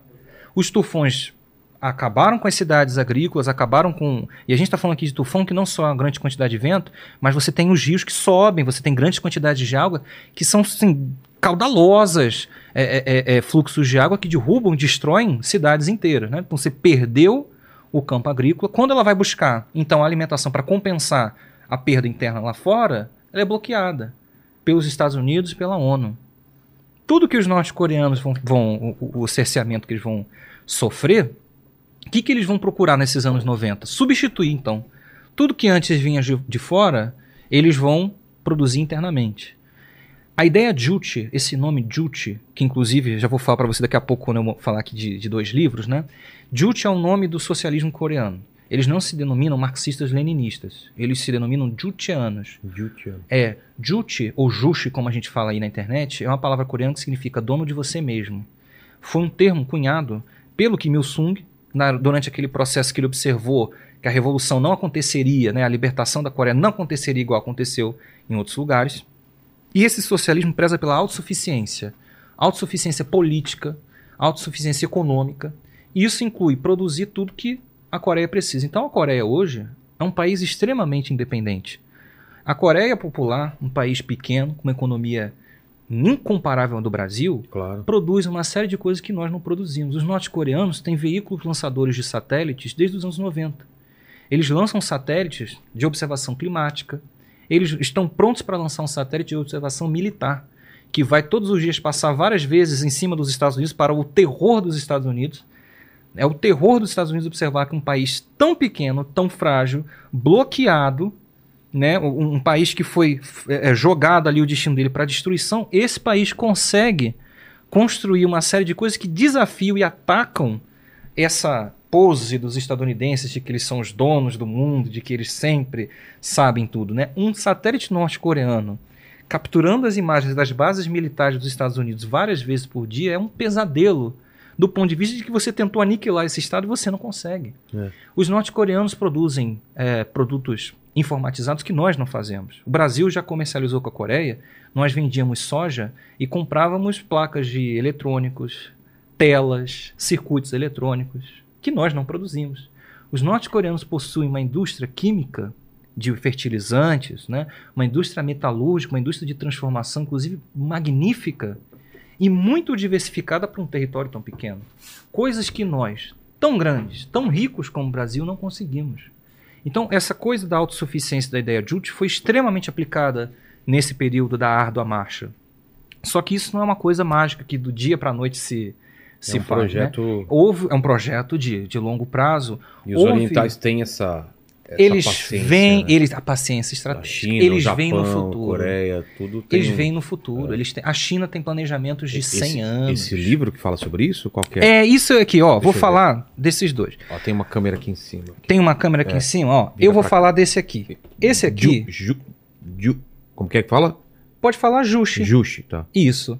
Ó, escrito em coreano. tá. Esse livro vai- é um presente para você também. Pô, claro. Esse, esse vídeo, esses livros aqui, eles foram dados pelo Centro de Estudos da Ideia Jute.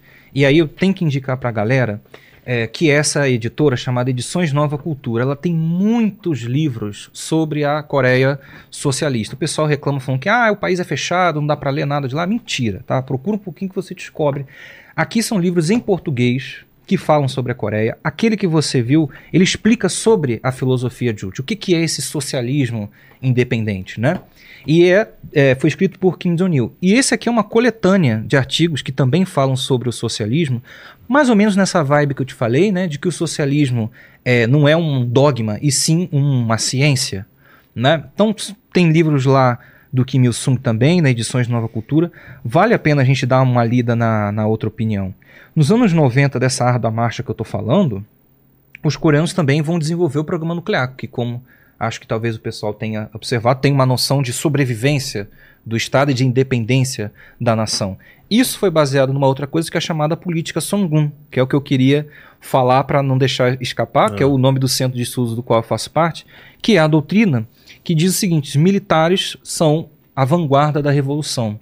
Eles entenderam que nos grandes momentos de grandes desafios da nação, o- os militares, o exército popular foi a primeira linha, né, foi a- a- estavam na primeira linha de frente para lutar contra o inimigo. Por exemplo, foram os militares que libertaram o país da ocupação japonesa. Depois, o socialismo levado a cabo pelos militares foi o, a- a- o- responsável pela rendição, pela, pela assinatura do armistício, por assim dizer, dos Estados Unidos. E aí, aqui nos anos 90, o exército começa a tomar um papel de não somente forças de manutenção do Estado, da defesa, mas sim como construtor da economia também. O exército é incluído na construção econômica e todos os avanços tecnológicos empregados com grande custo no exército, no desenvol- desenvolvimento dos mísseis e das armas nucleares, são usados também pela sociedade civil. Então, tudo que eles produzem tem que ter um uso dual.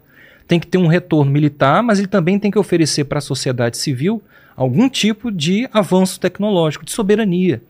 Quando eles fazem isso, eles conseguem alavancar ao mesmo tempo, e era uma coisa chamada linha de desenvolvimento simultâneo, o plano militar, o plano econômico, melhorando as difíceis condições econômicas e, e- e da população dos anos 90. A árdua marcha foi um período traumático porque as pessoas morreram de fome. Porque os Estados Unidos sabotaram o país, assim como também sabotaram Cuba. Cuba que inclusive tem dificuldades econômicas muito grandes até hoje, até por conta da sua geografia, É. do seu isolamento, né? É, mas existe uma diferença de Cuba com a Coreia, porque a Coreia é muito rica em muitos recursos que Cuba não é. Né? A Coreia tem um- uma quantidade de minérios absurda. E outra, a Coreia está colada na China e na Rússia. Cuba está totalmente isolada né, embaixo do- do- dos Estados Unidos. Então o Songun, a linha de que os militares, não milicos, golpistas, não milicos vêm de pátria, mas sim militares revolucionários, vão conduzir uma transformação econômica e levar a revolução para novos estágios, tem tudo a ver com essa ideia de autossuficiência da ideia Jute, e é por isso que o pessoal do Nova Cultura queria te entregar esses dois livros aqui. Boa. E além disso, para o pessoal que quiser, a gente disponibiliza lá no Centro de Estudos da Ideia Jute muitos PDFs é, gratuitos. É só acessar o Centro de Estudos da Política Songun do Brasil, no nosso site, tem lá uma guia, guia de estudos e você encontra, né? E esse aqui é um presente meu, pessoal, tá? E inclusive, por favor, depois leia, porque eu te escrevi uma dedicatória. Obrigado. Essa pequena obra é uma obra muito importante, escrita por um cientista, um grupo de cientistas, na verdade, mas chefiado pelo Paulo Vicentini, que visitou a Coreia uns anos atrás, tá? Foi publicada pela Unesp, e eles fizeram um trabalho justamente recolhendo dados lá na Coreia, né? Recolhendo os dados da, da, da, da realidade do país e produziram esse livro aqui. Esse livro é um bom resumo do processo de criação do Estado da República Popular Democrática da Coreia e é o livro mais indicado para quem quer entender, assim, não sei nada do assunto, o, o básico. Tá. A economia, a política, né? Tem aí o mapa, por exemplo, para você ver. É um trabalho científico muito interessante e importante para a gente entender esse assunto, para além da nossa é, é, é, cegueira, né, às vezes muito movida a preconceitos ou a, a ideias que né? é, é, ou ideias que nós tivemos sobre o país. De novo, é o que a gente que eu tenho que falar desde o início. A gente não quer que ninguém, que todo mundo, ah, oh, puxa, então todo mundo ama a Coreia do Norte, ela é incrível, maravilhosa. Não, calma aí, vamos só tentar entender como é que isso se deu a, ao longo do tempo. E é claro que para nós comunistas, sim, a Coreia Popular é um modelo de sociedade não a ser seguido, mas sim para inspirar o dia que nossa real, definitiva independência e libertação chegará e a nossa gente terá a dignidade que merece. Bom, fica aí os presentes para você. Mas é, você sabe que você não está livre aqui antes de responder três perguntas do final. Pois tá não. Obrigado, né? Hum. É, agradecer demais a tua presença, tua tua facilidade em, em, explicar as coisas. Eu achei muito legal a forma que você fala. É, espero que as pessoas tenham acompanhado aí, né? Eu, eu imagino que deve ter aquela guerra tradicional do chat, não é?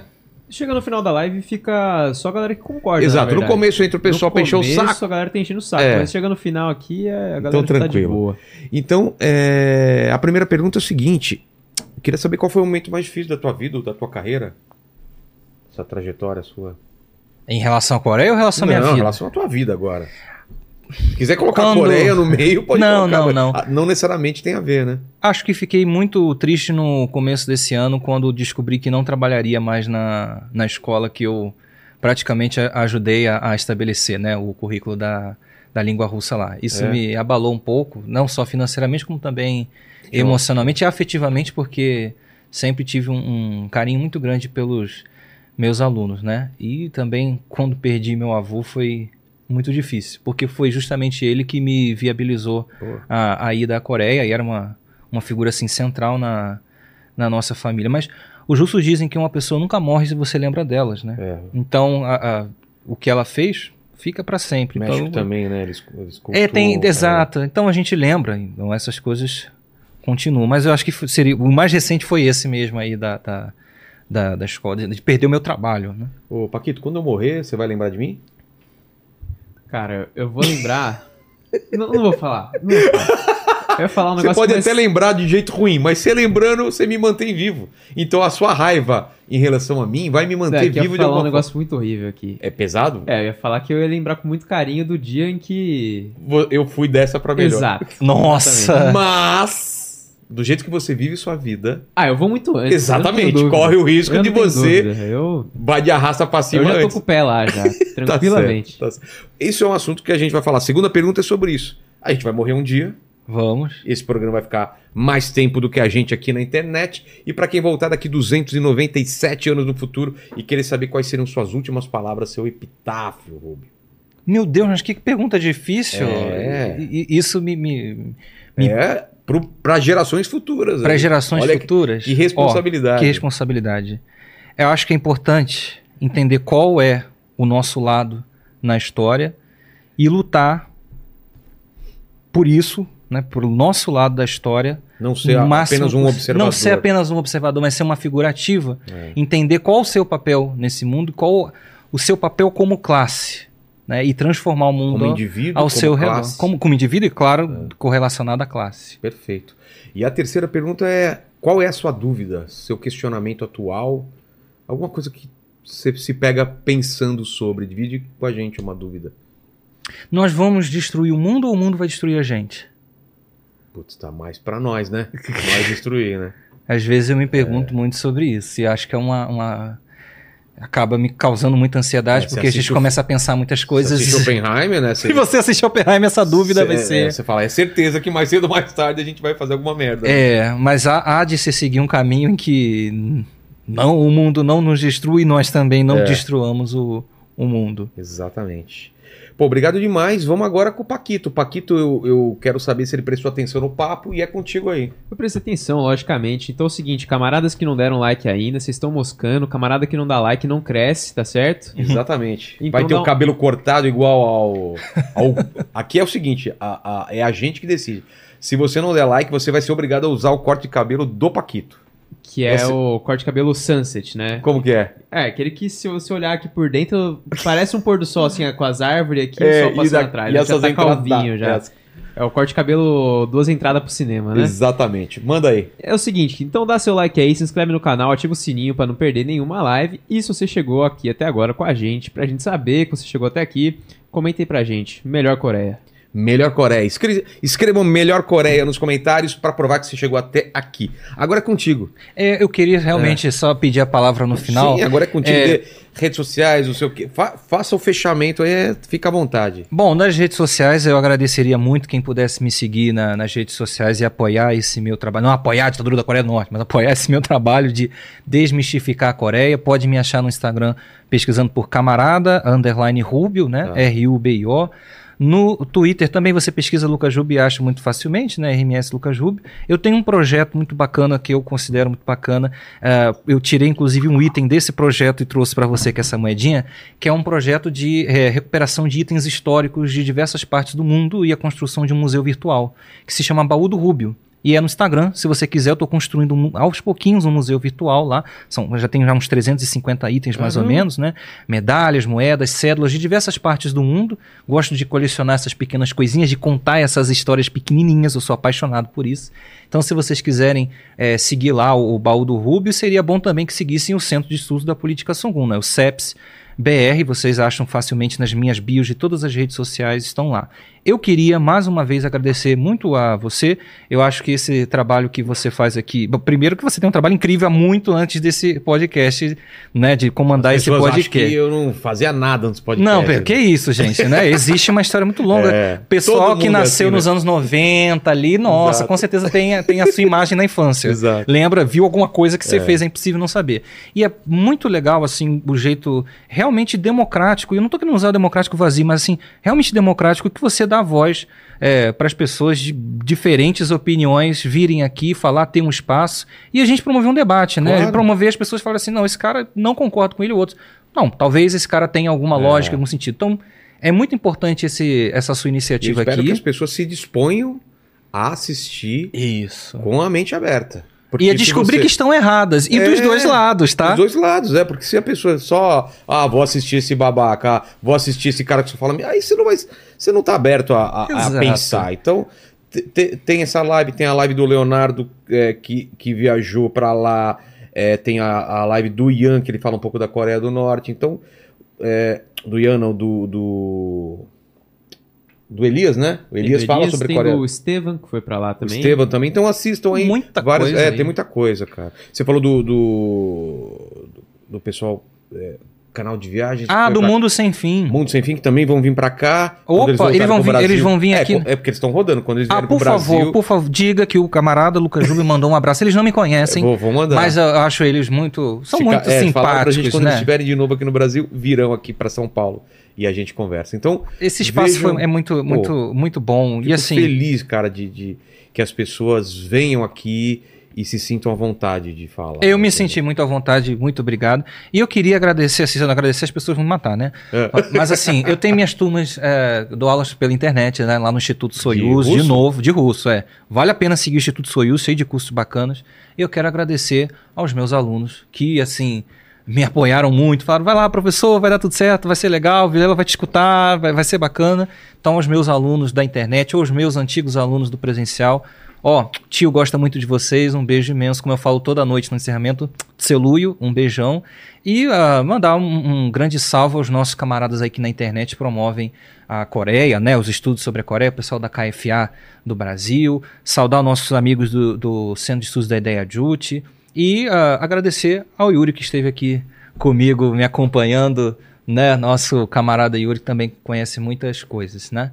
E ó, você tinha que chamar um cara pra vir aqui. Professor João Cláudio Pitilo. O cara Manda saca nós. tudo de Grande Guerra Patriótica e Segunda Guerra Mundial. Tá. O cara é o primeiro brasileiro a escrever um livro sobre a Segunda Guerra Mundial na União A gente vai Soviética. fazer uma sobre o dia D e, pô, Segunda Pô, Guerra chama Mundial já ele. fizemos Sabe tudo uma. sobre Stalingrado. Quero... E quem aqui tá, tá, tá me ouvindo conhece ele. É um cara com uma É. personalidade. Ó, manda pra Fabi aí o contato que é nós. ah, a. Fabi chegou, vou poder É, falar com aqui. ela. Tem que chamar esse cara aqui, acho que vocês vão curtir demais o papo. Já tá, já Vilela, já, tá te, já te aluguei demais, Que cara. isso, cara, é nóis.